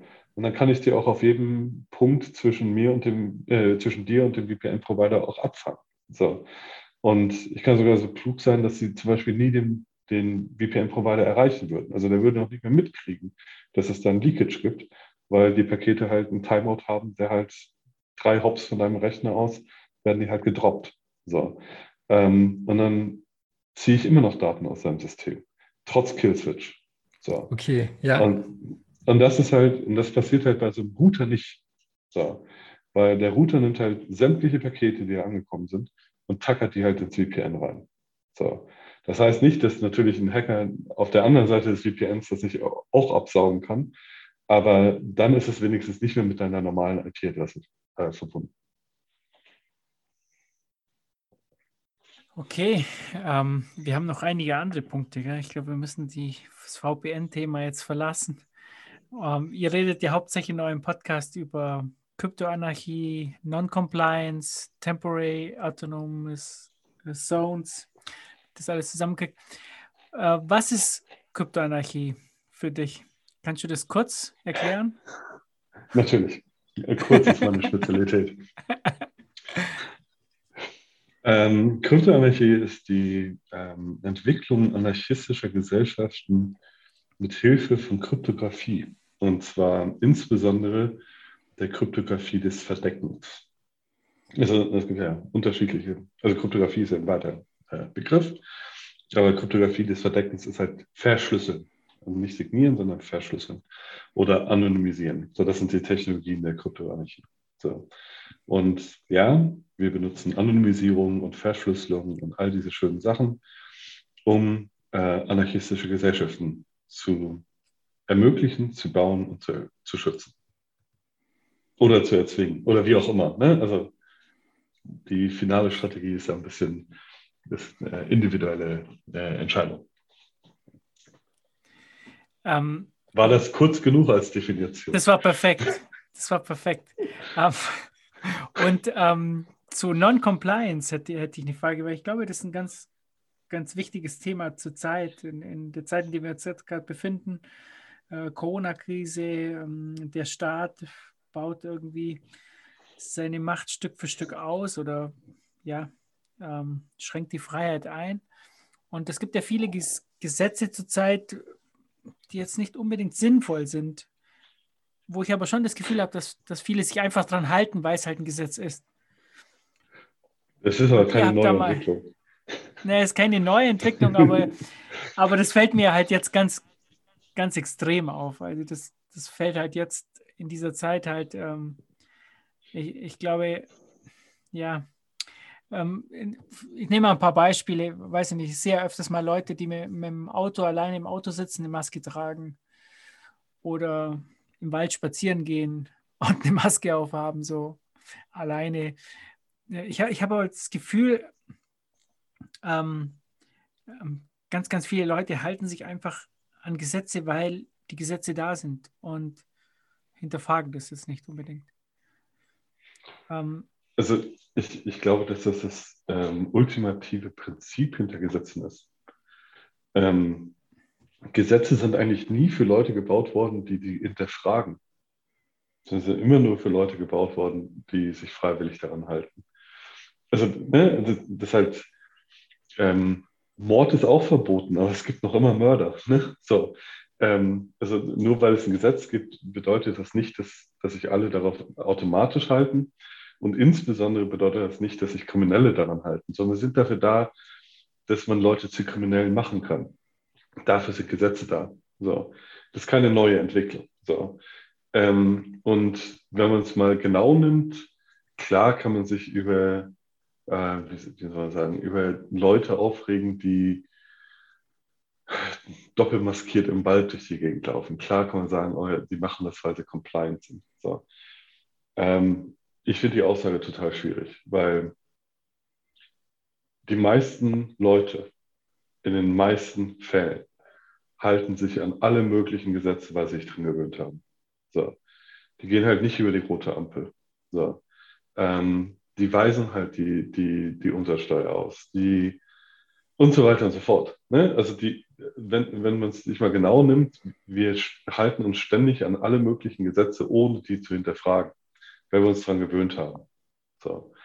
Und es ist für die meisten Leute ist es ein, ist ein Aufwand, Gesetze zu brechen. Ne? Dann musst du halt erstmal auf die Idee kommen, das zu tun und dann ein Gesetz zu finden, was du halt brechen kannst und dann herausfinden, wie du das brichst. Ist natürlich mal eine gute intellektuelle Übung, kann man auch mal so am Sonntag mal mit den Kindern ausprobieren. Aber ähm, ich finde es falsch, über sich gerade darüber aufzuregen. So, also das ist halt so ein, so ein Punkt. Also im, im Kontext Corona ähm, wir haben einen hochinvasiven Staat schon lange davor gehabt. Warum hat sich da keiner darüber aufgeregt? Ne? So. Warum hat sich vorher noch keiner darüber aufgeregt, dass es äh, äh Anti-Money Laundering Rules gibt, dass es KYC gibt, dass ich halt nicht Haschisch an der Ecke verkaufen darf, ähm, dass ich meine Wohnung nicht für drei Monate freistehen äh, lassen darf, ohne sie weiter zu vermieten und so weiter und so weiter. Wir haben Millionen von Gesetzen, die zu viel sind. So. Und davor, vor Corona, hat sich keiner darüber aufgeregt. Und jetzt regen wir uns ein paar, über ein paar Regeln bei Corona auf. Und das Lustige ist, dass die Leute, die sich darüber aufregen, also jedenfalls die meisten Leute, die ich kenne, ähm, die glauben, dass diese Gesetze, weil sie da stehen, auch durchgesetzt werden. Aber das ist meine Erfahrung mit den Corona-Regeln, ist eigentlich, dass das die am wenigsten durchgesetzten Regeln sind, die jemals geschrieben worden sind. Also ich bin während der gesamten Corona-Zeit am Reisen gewesen und am Party machen gewesen und allen möglichen Zeug. Ähm, ich bin noch überhaupt über überhaupt kein Corona-Gesetz gestolpert. So, ähm, klar, ich habe keinen keinen Impfausweis und all diese ganzen Geschichten. Das heißt, ich kann nicht offiziell Party machen, aber also meine Freunde und mich hat noch niemand daran gehindert, Party zu machen. Aber ich also glaube, fair, ne? Ich glaube, genau das ist das, was äh, Markus meint. Also ich will jetzt auch gar nicht darauf hinaus, dass es äh, quasi cool sein muss, alle Gesetze zu brechen. Und ähm, es gibt ja durchaus Gesetze, die ein Großteil der Gesellschaft einfach auch als okay empfindet, einfach weil sie äh, quasi den gesunden Menschenverstand aufnehmen und ähm, gesellschaftliches Miteinander quasi besser oder verlässlicher möglich machen. Aber das Problem ist halt in Zeiten wie diesen, wo recht offensichtlich ist oder wird, dass gewisse Dinge, die als Gesetz da draußen sind und potenziell damit auch äh, nachverfolgbar wären, ähm, dass sie dem gesunden Menschenverstand widerstreben. Ne? Und dass da so etwas wie ziviler Ungehorsam eigentlich zur Bürgerpflicht wird, um den Staat nicht zusätzlich zu dem, was du gerade beschrieben hast, noch weiter ausufern zu lassen. Und das tut dann schon weh, irgendwie Leute zu sehen, die äh, proaktiv compliant sind. Ja, da würde ich als Anarchist halt sagen, das tut mir schon seit, seit 40 Jahren weh. Ne? So, ähm, wie gesagt, ich, ich finde. Ich hätte ich hätt also, noch eine Frage, und zwar vor Corona. Wir, also mir geht es ja genauso. Ich meine, vor Corona habe ich mich über viele Sachen aufgeregt. Ähm, wenn es jetzt wenn es jetzt in Deutschland ist, dass Leute halt an der roten Ampel stehen und es kommt kein Auto und die gehen nicht über die Straße, das kenne ich von anderen Ländern so halt auch nicht. Na, dann, dann geht man halt einfach über die Straße, wenn da kein Auto kommt. Ähm, aber also außer so möchte die Sticker lesen. Wie? Außer man möchte die Sticker an der Ampel lesen. Ja, da, ja das ist natürlich der einzige, das ist der einzig wichtige Grund, das stimmt. Ähm, und, und, dann, und dann gibt es halt äh, in Deutschland so Dinge, die ich auch im, im Bitcoin-Space so erlebe, da gibt es Vorträge über, wie zahle ich meine, meine Steuern in Bitcoin richtig. Oh, what the fuck, ja. Das, das findet man in anderen Ländern jetzt so auch nicht, muss ich sagen. ähm, da sind die Deutschen auch ganz, ganz speziell. Ähm, ja, ich muss jetzt aufpassen, was ich sage, aber äh, ja, das, das, sind so, so bestimmte Dinge, also schon vor Corona, äh, wo, wo, ich sage, äh, das ist schon ganz speziell hier. Ja? Naja, also ja, ich, ja die, die Deutschen sind ähm, naturgehorsam, ähm, was auch wirklich enttäuschend ist und auch langweilig ist. Ne? Das, das Schlimme ist ja, dass, dass äh, Leute, die sozusagen aus Prinzip gehorsam sind ähm, der Obrigkeit gegenüber, die sind halt einfach langweilig. Das ist halt das Schlimmste eigentlich an der ganzen Geschichte. Das sind halt so alles so Abziehbildchen. Ähm, aber es gibt das halt, also das Gegenteil ist halt genauso langweilig. Ne? Also was halt genauso langweilig ist, ist der, der Non-Conformist, der im Prinzip immer das Gegenteil machen muss. Ne? Das ist halt, das ist genau das Gleiche. Das ist halt nur das Negativ vom Positiv. So. Ist aber damit noch nicht bunt geworden.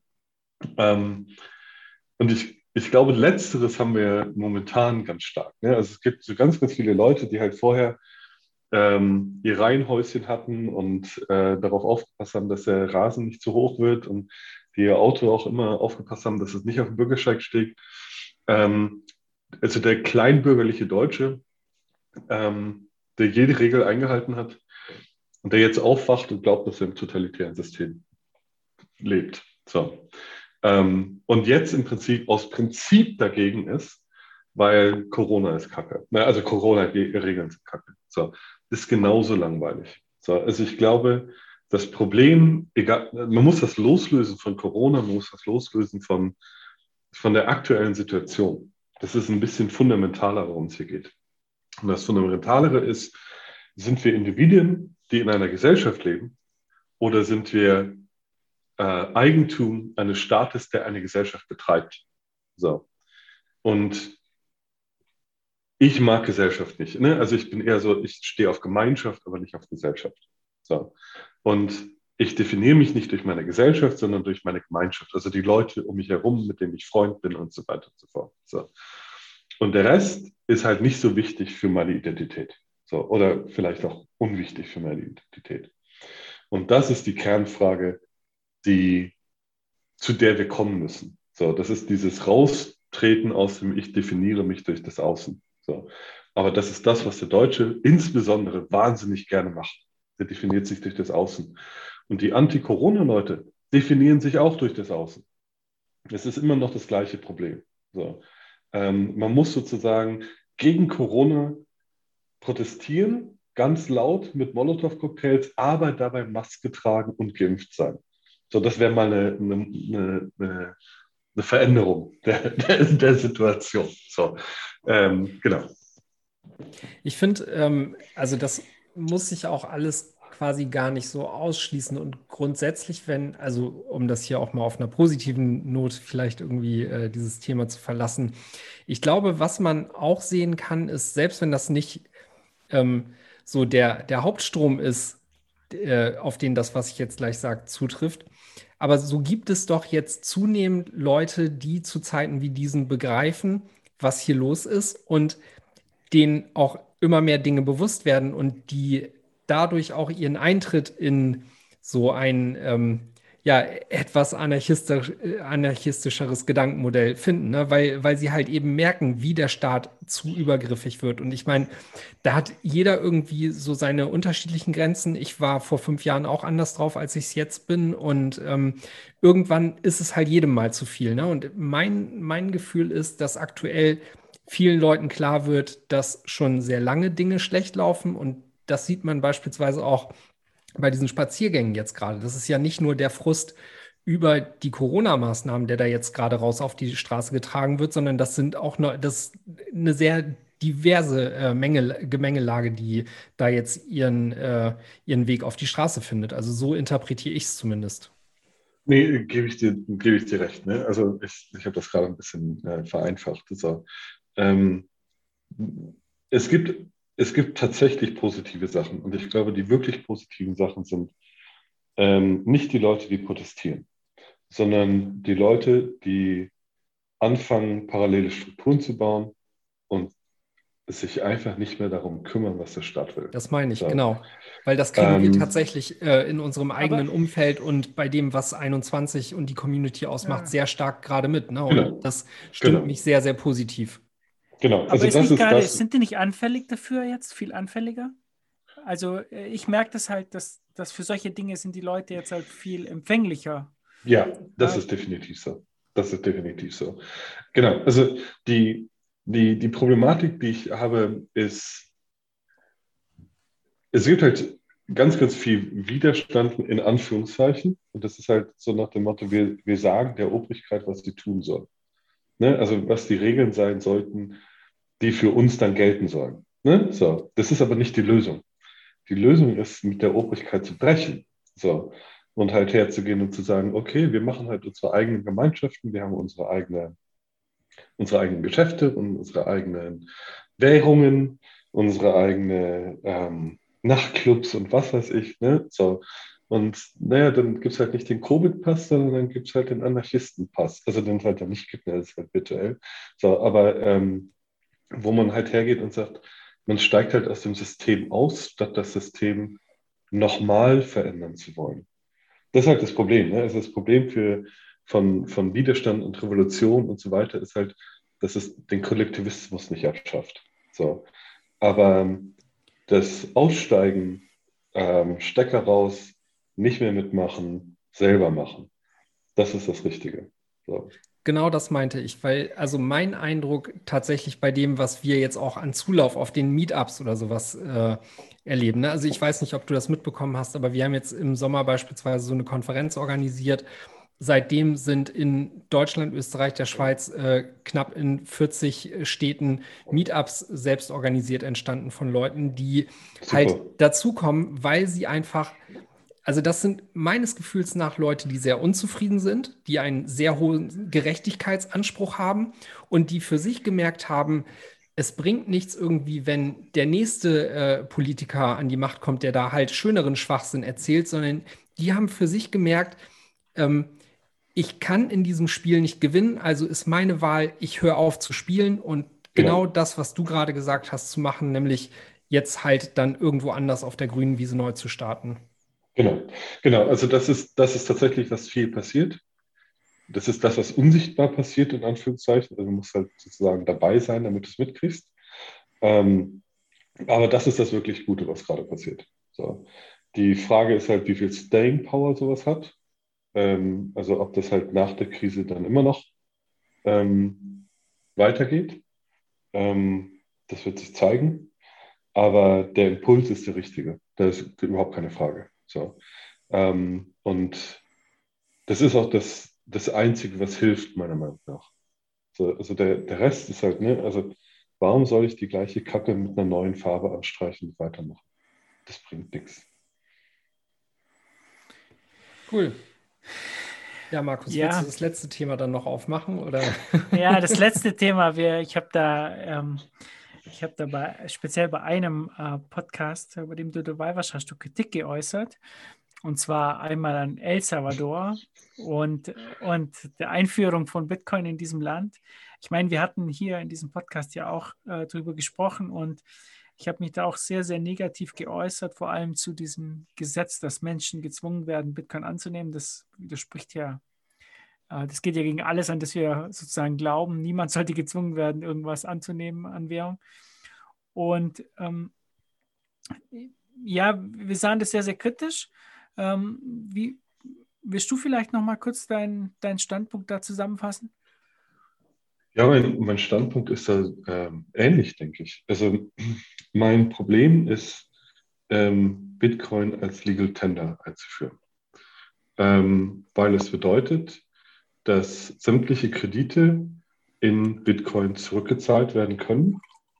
Äh, also beziehungsweise, dass man zwingen, Leute zwingen kann, Bitcoin anzunehmen. So, das bedeutet Legal Tender. So.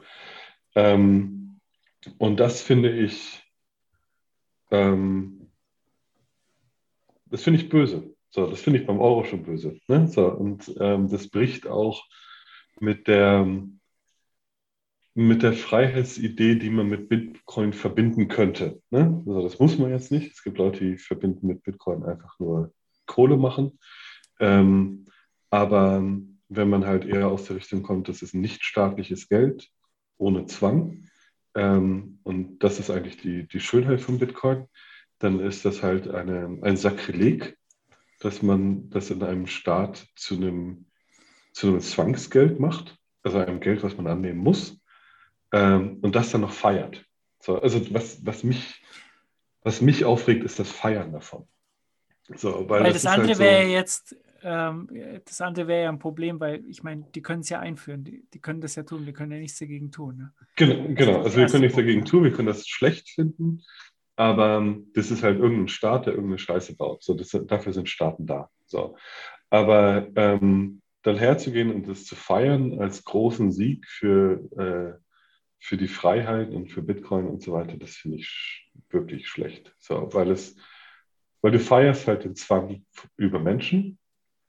Ähm, und der einzige Grund, das wirklich zu feiern, ist, weil es deine Währung stabilisiert und den Preis hochbringt. Ne? Also das ist sozusagen alles, was man an einem negativen Kapitalismus äh, rechtmäßig kritisieren könnte, ähm, hast du da, hat man in, in, dieses Feiern halt eingebaut. So.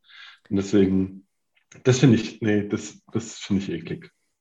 Ich kann das gut nachvollziehen und das trifft ja auch so ein bisschen äh, auf das zu, was ich eben gerade auch gesagt habe. Ne? Also nur weil das jetzt irgendwie im Kontext mit Bitcoin passiert, muss das ja nicht automatisch also dadurch werden Politiker ja nicht besser, nur weil sie jetzt was mit Bitcoin machen. Ne? es bleiben nee, ganz im Gegenteil. Genau, es bleiben äh, im Kern halt Politiker. Aber was würdest du denn dazu sagen, wenn man dem zumindest die These entgegnet, dass es halt als zusätzliche Option zum US-Dollar, der ja auch da halt schon ein gesetzliches Zahlungsmittel ist, mit reingebracht wurde. Plus, und äh, das muss man, muss man dem Bukele ja äh, zumindest irgendwie zugutehalten, äh, dass, dass das Enforcement äh, auch nicht gerade. oh, du, du, bist schon vom Stuhl gefallen. Ich, äh, ich spiele mal Devil's Advocate, deshalb äh, bringe ich das mit rein, weil das, das würde mich noch interessieren, warum. okay. Also, grundsätzlich, in den allermeisten Ländern dieser Welt, mit sehr wenigen Ausnahmen, ähm, liegt es dir völlig frei, welche Währung du annimmst. So, also du hast die Wahl, eine Währung anzunehmen. In Deutschland ver verhindert es niemand, kein Gesetz, dass sich jemand in US-Dollar bezahlt. Das ist völlig legal. So, oder in Hühnchen bezahlt. Oder in was weiß ich. So, du kannst mit allem bezahlt werden, was es gibt. Also außer illegale, ne, also jetzt wegen Koks oder so sollte es nicht bezahlt werden. So. Aber ansonsten, du darfst US-Dollar annehmen. Und das ist in den aller, allermeisten Ländern dieser Welt, hast du die Freiheit anzunehmen, was auch immer du willst. Bei Legal Tender geht es darum, wen kann ich zwingen, das anzunehmen, was ich ihm geben will. So. Wenn ich dich zwingen will, dass du ähm, Zimbabwe-Dollar annehmen musst, ja, das ist eine schlechte Sache. So, ne? Weil dann drücke ich dir was auf, was du höchstwahrscheinlich nicht haben möchtest. Ne? So. Ähm, also das, das ist halt sozusagen die, die, das Fundamentale. Es, es erhöht nicht die Wahlfreiheit in irgendeiner Weise. Die Wahlfreiheit war vorher größer. Weil jetzt ist nämlich die Wahlfreiheit von was ich nicht annehmen will, ist kleiner geworden. So. Deswegen, Wahlfreiheit wurde hier nicht, nicht erhöht. Falsches Argument. So. Ähm, Enforcement, ob das gut ist oder, also ob, ob es viel enforced wird oder wenig enforced wird. Ähm, ich finde das immer, immer problematisch, sich auf die, der Inkompetenz eines Staates ausruhen zu wollen und das zu einem moralischen Argument zu machen. So, ähm, das ist, ähm, das ist kein Argument. So. Ähm, insbesondere, weil es überhaupt nichts darüber sagt, wie das in der Zukunft sein wird und weil es nichts über den moralischen Gehalt aussagt. So, das, hat, ne, das, das sind andere Kategorien. Und wenn irgendwann mal, keine Ahnung, die, die fangen irgendwann an, ähm, Bitcoin Cash äh, zum Legal Tender zu machen. Ja? Und dann stürzt Bitcoin Cash ab, aber ich kann die, die, die Leute dazu zwingen, meine letzten Coins anzunehmen. So. Ähm, und das wird dann hinterher von der Polizei unterstützt. Ich meine, das, das ist einfach nur absurd, das, das als gut anzusehen. Es tut mir leid. Das Ja, das ist doch super. Also genau, genau den Punkt wollte ich ja auch gerne gecovert haben. Also äh, umso besser. Und Was, du wolltest einmal Bitcoin Cash in einer Show haben? nee. nee, grundsätzlich eben äh, genau diese beiden, diese beiden äh, Thesen auch nochmal besprochen zu haben, weil äh, das wird dem halt auch oft entgegengebracht, ne? Und ja, ich fand, es war ein sehr, sehr wichtiger Punkt, äh, dass, dass du praktisch die Freiheit hier nicht größer machst, sondern du, du schränkst sie eigentlich ein. Das fand genau. ich halt, äh, schon ganz, ganz wichtig. Genau. genau. So, ich meine, es hat ähm, natürlich ich, ich einen Vorteil. Ja.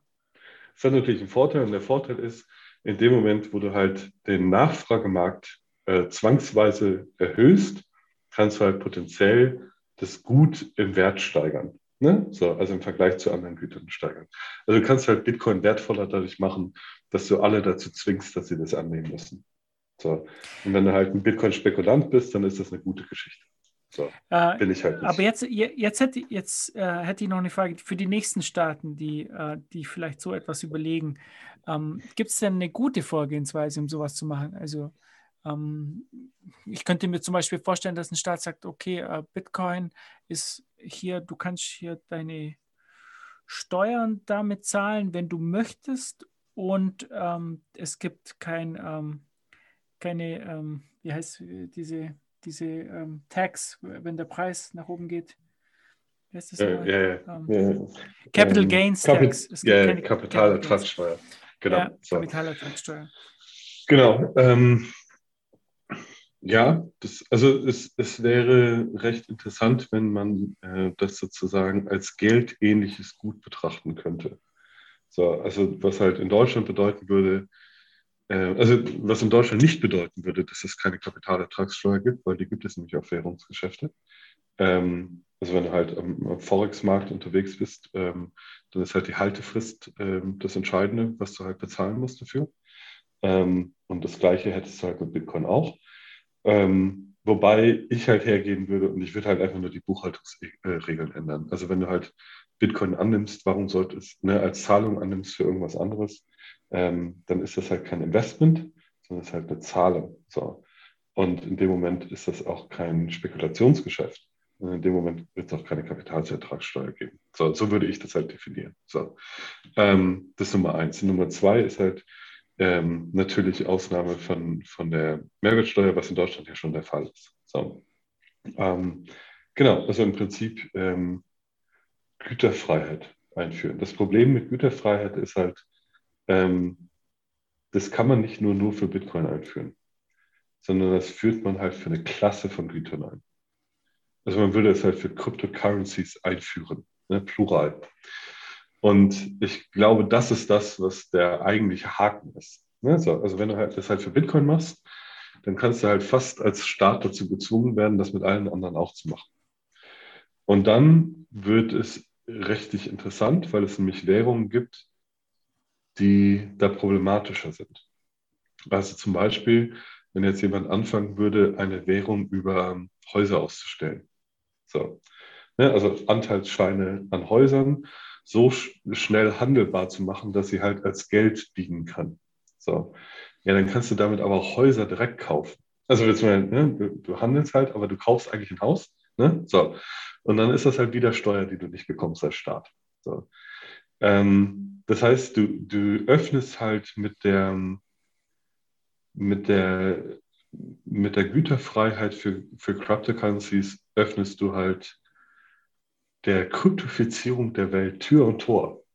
Und dann bleibt vom Staat vielleicht nicht mehr allzu viel übrig hinterher. Und ich glaube, deswegen wird das nicht ohne weiteres vernünftig passieren.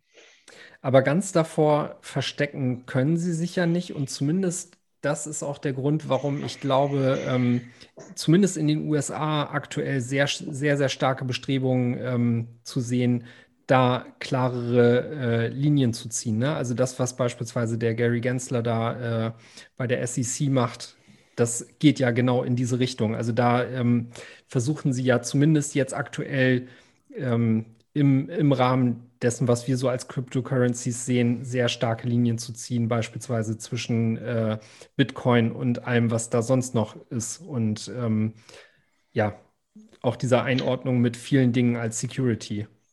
Ja, was ich, was ich aber genauso schlimm finde. Ne? So, also, ähm, ja, das. Äh, das ist im Prinzip El Salvador nur umgekehrt. Ne? So, also, äh, du, du gibst halt Bitcoin frei und äh, der Rest bleibt halt Security ja, oder wird halt Security.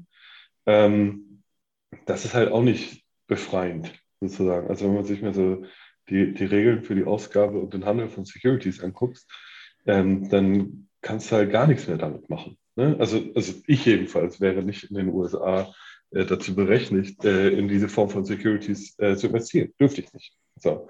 Weil ich habe nicht genug Geld und ich bin nicht genug ausgebildet, um ein qualifizierter Investor zu sein. So. Ähm, das, ist, das ist keine positive Entwicklung. So. Das ist eine, es ist eine super Entwicklung, wenn du ein institutioneller Anleger in Bitcoin bist. Dann ist das eine geile, geile Regulierung für dich.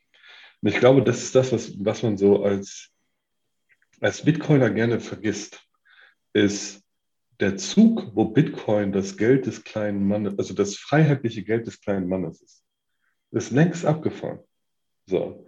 Ähm, die Politik von Bitcoin wird von den institutionellen Investoren gemacht. So. Die Lobbyisten haben, ähm, die Politik beeinflussen und deren primäres Ziel ist, mit euch Geld zu machen. So, Punkt. Also ich, ich, ich meine, ich habe am, am, Freitag habe ich ein Telefonat gehabt mit genau so einem Typen. So, das ist halt ein, ein mehrfacher Multimilliardär, der halt irgendwie mit Clinton äh, verbundelt ist und ähm, da halt Lobbying betreibt. So. Und geht es dem um Freiheit? Ja klar, sagt er das, aber im Endeffekt geht es dem darum, dass er mehr Geld verdient. So. Und dann manchmal ist Freiheit halt ein tolles Argument, damit halt Leute deine Flagge tragen. So. Aber sieht er das genauso wie wir? Nee, glaube ich nicht. So, das ist halt, ne, das ist halt das Problem, was wir mittlerweile haben. Und deswegen dann zu sagen, oh ja, als Bitcoin Maxi unterstütze ich halt diese Entwicklung, ne, ähm, dass Bitcoin halt sozusagen die Weltwährung wird und so weiter und so fort. Ähm, nee, das ist nicht freiheitlich. Aber würdest du denn, also ähm, da würde ich jetzt gerne nochmal rein und zumindest anbringen, dass mir das insofern zu negativ oder pessimistisch klingt, als dass, ähm, also das, was du gerade beschrieben hast, das trifft sicher in gewisser Art und Weise auch zu. Da, das will ich gar nicht in Abrede stellen. Nichtsdestotrotz würde ich sagen, dass Bitcoin trotzdem immer noch ja mit der beste Shot ist, den wir in diese Richtung haben, weil was gibt es denn sonst? In welche Richtung haben? Ja, in die Richtung Freiheit und ähm, Selbstsouveränität, was das Thema Geld angeht. Ja. Sehe ich nicht so. Sondern? naja, also wir haben schon ziemlich lange freiheitliche Gelder, die ähm, unüberwacht überall funktionieren. So, haben wir schon ewig lange. So, äh, frei von Inflation und so weiter. Ähm, Gold ist ein, ein, gutes Beispiel dafür. So, also äh, ich habe jahrelang basierend auf Gold gelebt. Also ich bin in Gold bezahlt worden und habe Gold bezahlt. So. Ähm, und das hat super funktioniert. So, und ähm, ich habe in Gold gespart und es ist halt nicht weg, weggegangen. So. Und warum heute ähm, nicht mehr?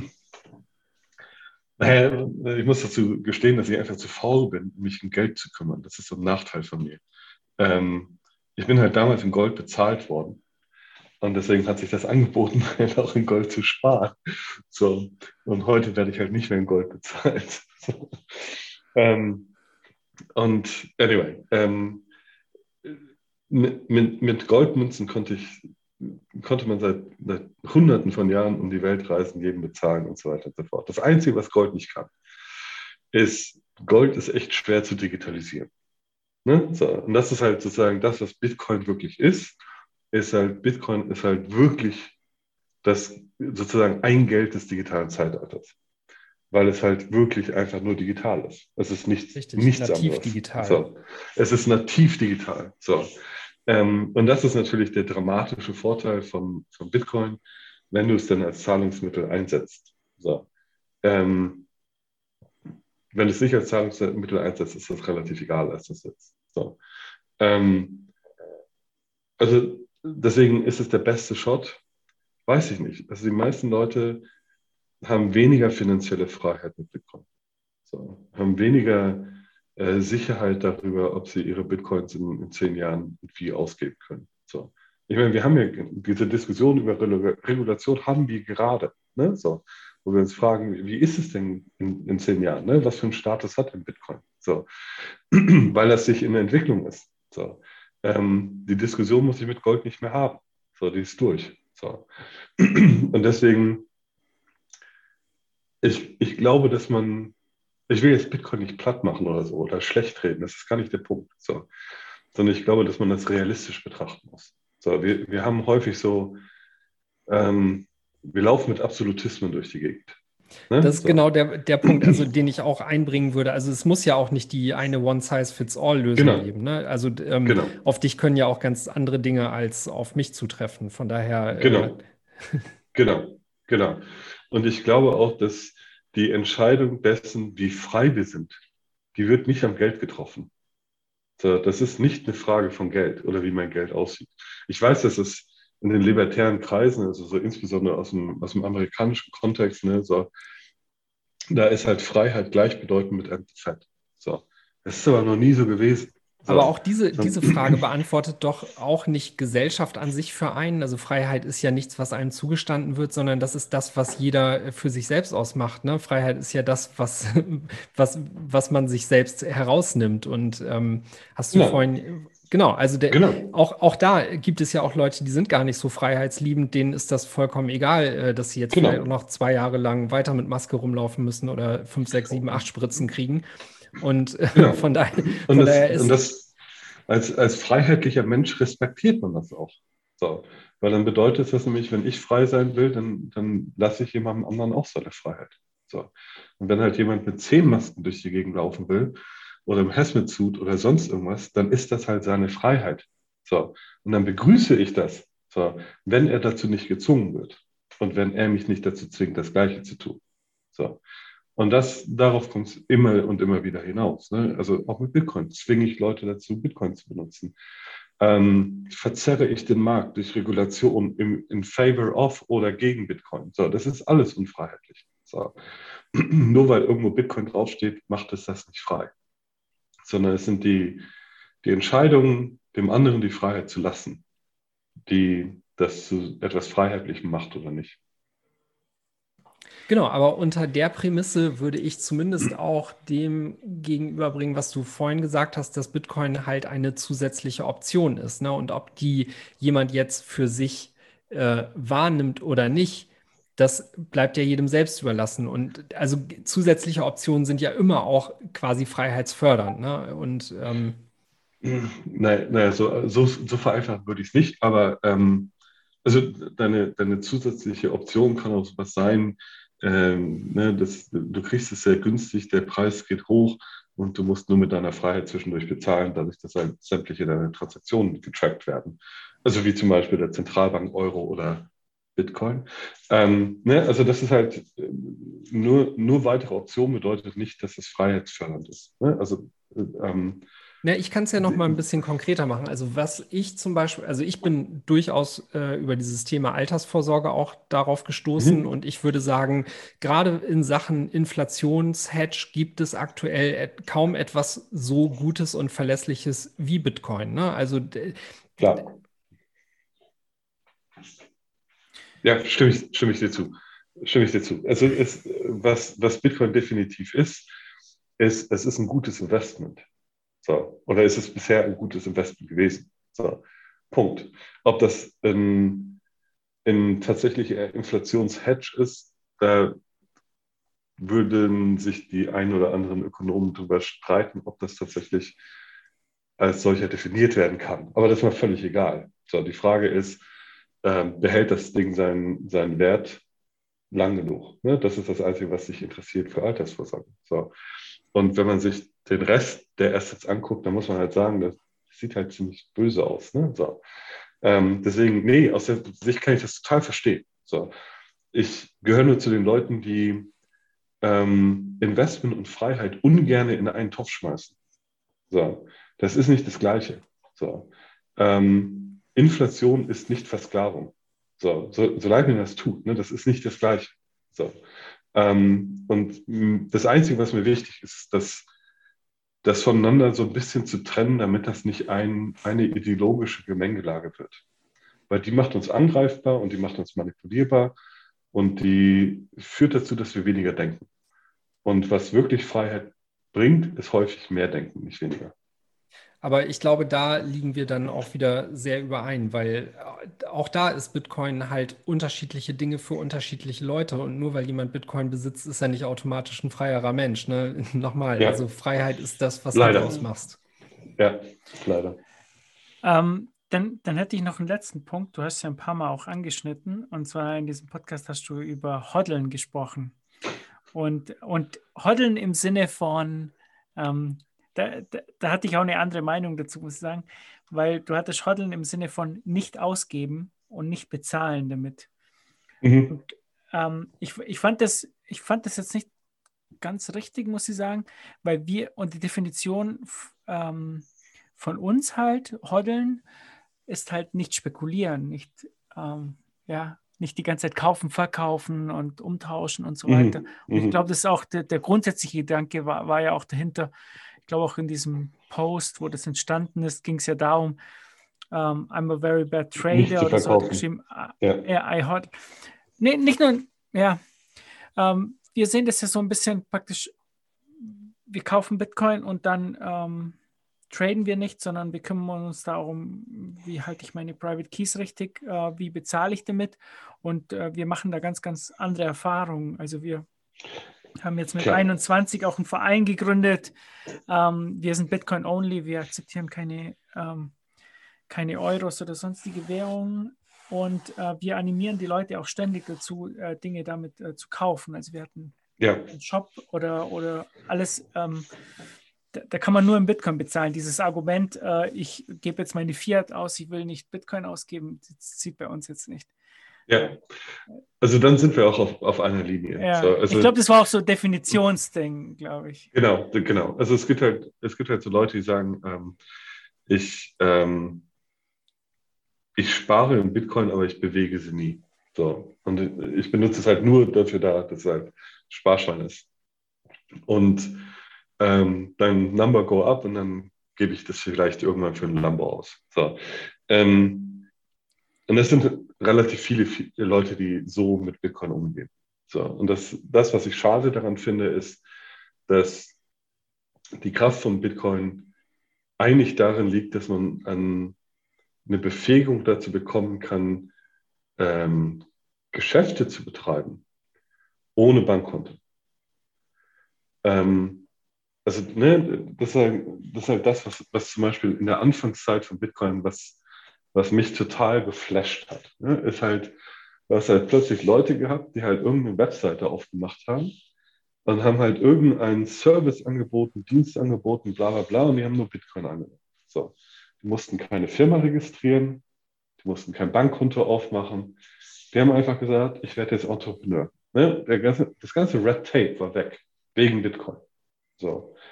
Und das ist das, was ich ultimativ super genial an Cryptocurrencies finde. So, ist halt dieses, du kannst im Geschäftsleben teilnehmen ohne das Red Tape. So. Aber dazu muss man halt Cryptocurrencies einnehmen, ausgeben, sparen, ähm, verbrennen, wie auch immer. Da muss man das halt als, als Zahlungsmittel betrachten. So. Und meine Kritik ist halt gegen dieses, ähm, die, die, die Stärke als Zahlungsmittel halt weg, wegzudiskutieren. Ne? Zu sagen, nee, das ist kein Zahlungsmittel, das ist nur Store of Value. So. Ähm, und da kriege ich halt so, ähm, nee, da, da, da verliert er eigentlich das Beste an dem Ding. Ne? Das Beste an dem Ding ist, dass ein 14-Jähriger hergehen kann und Socken verkaufen kann im Internet, ja, ohne eine Firma zu machen und ohne ein Bankkonto zu machen und ohne seinen richtigen Namen dran. So.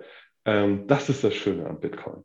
So. Nicht, dass ich irgendwo ein Ledger habe oder schlimmer irgendein äh, Metall-Wallet äh, irgendwo vergraben habe, wo ich halt einfach nur drauf spare und es niemals benutze. Das ist halt so, das keine Ahnung, das, das, das ist auf jeden Fall nicht meine Art. So, das, das, das vermisst die Schönheit.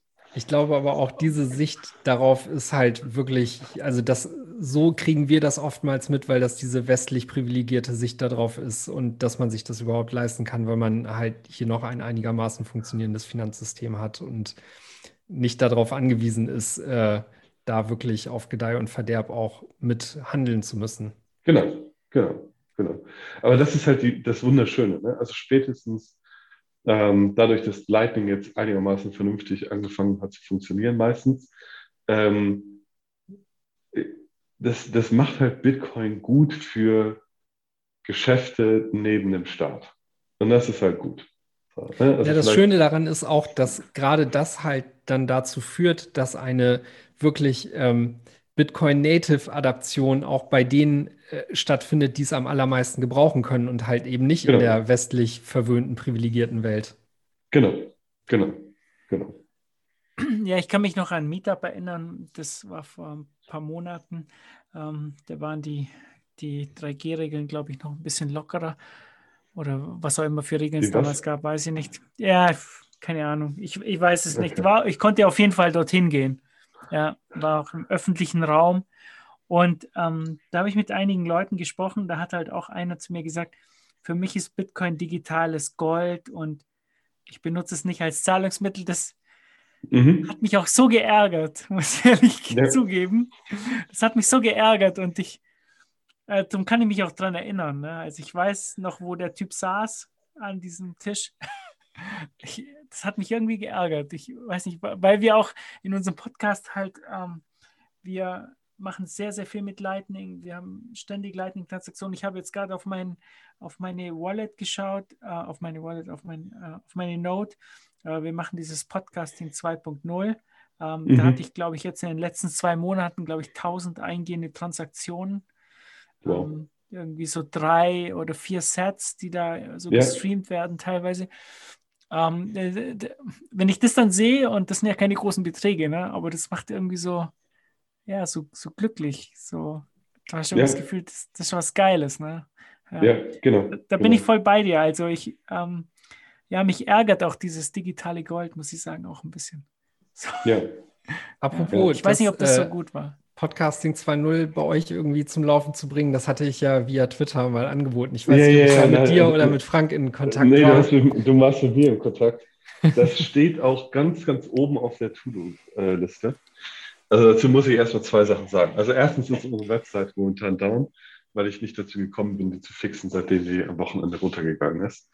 Ähm, zweitens, wenn die mal wieder oben ist, ähm, gibt es halt eine Episode, die wir vor zwei Monaten aufgenommen haben, die einfach nur noch geschnitten werden muss und released werden muss. Äh, wenn ich dann dazu gekommen bin, ähm, ist tatsächlich der nächste Eintrag auf der To-Do-Liste Podcasting 2.0 mit Streaming Payments einzuführen. Weil die Idee ist, ähm, ist schon geil. Punkt. Ne? Ist, eine, ist eine super ja. Idee. Und es ist schon cool, wenn das dann reinkommt, so. Wenn du diese Transaktionen siehst, wie sie dann auf einmal ja, deine Transaktionsliste voll machen und du auf einmal in die Tausende gehst, das ist dann schon, ja, dann sieht man mal das Potenzial von dem Ganzen. Aber ja. auch sonst muss ich sagen, bei uns, wir haben jetzt uns für 21, wir, wir, hatten, wir haben einen Verein gegründet und ähm, diesen Verein haben wir gegründet, weil es da die Möglichkeit auch gab, Bitcoin-only zu sein. Das heißt, wir brauchen kein Bankkonto, wir müssen keine Namen hinterlegen, äh, nichts, also die, diesen, diesen Spirit sozusagen, ähm, dass du halt äh, nicht mehr interagieren musst mit der, mit der Fiat-Welt. Und ja. äh, das hat halt auch ganz, ganz viele Vorteile. Zum einen, ähm, es ist ganz klar so für unsere Zuhörer, sie müssen uns in Bitcoin bezahlen und wir bezahlen auch nur in Bitcoin. ja. In Fiat-Währung. Ähm, das ähm, das hat auch sehr, sehr viele Vorteile, glaube ich.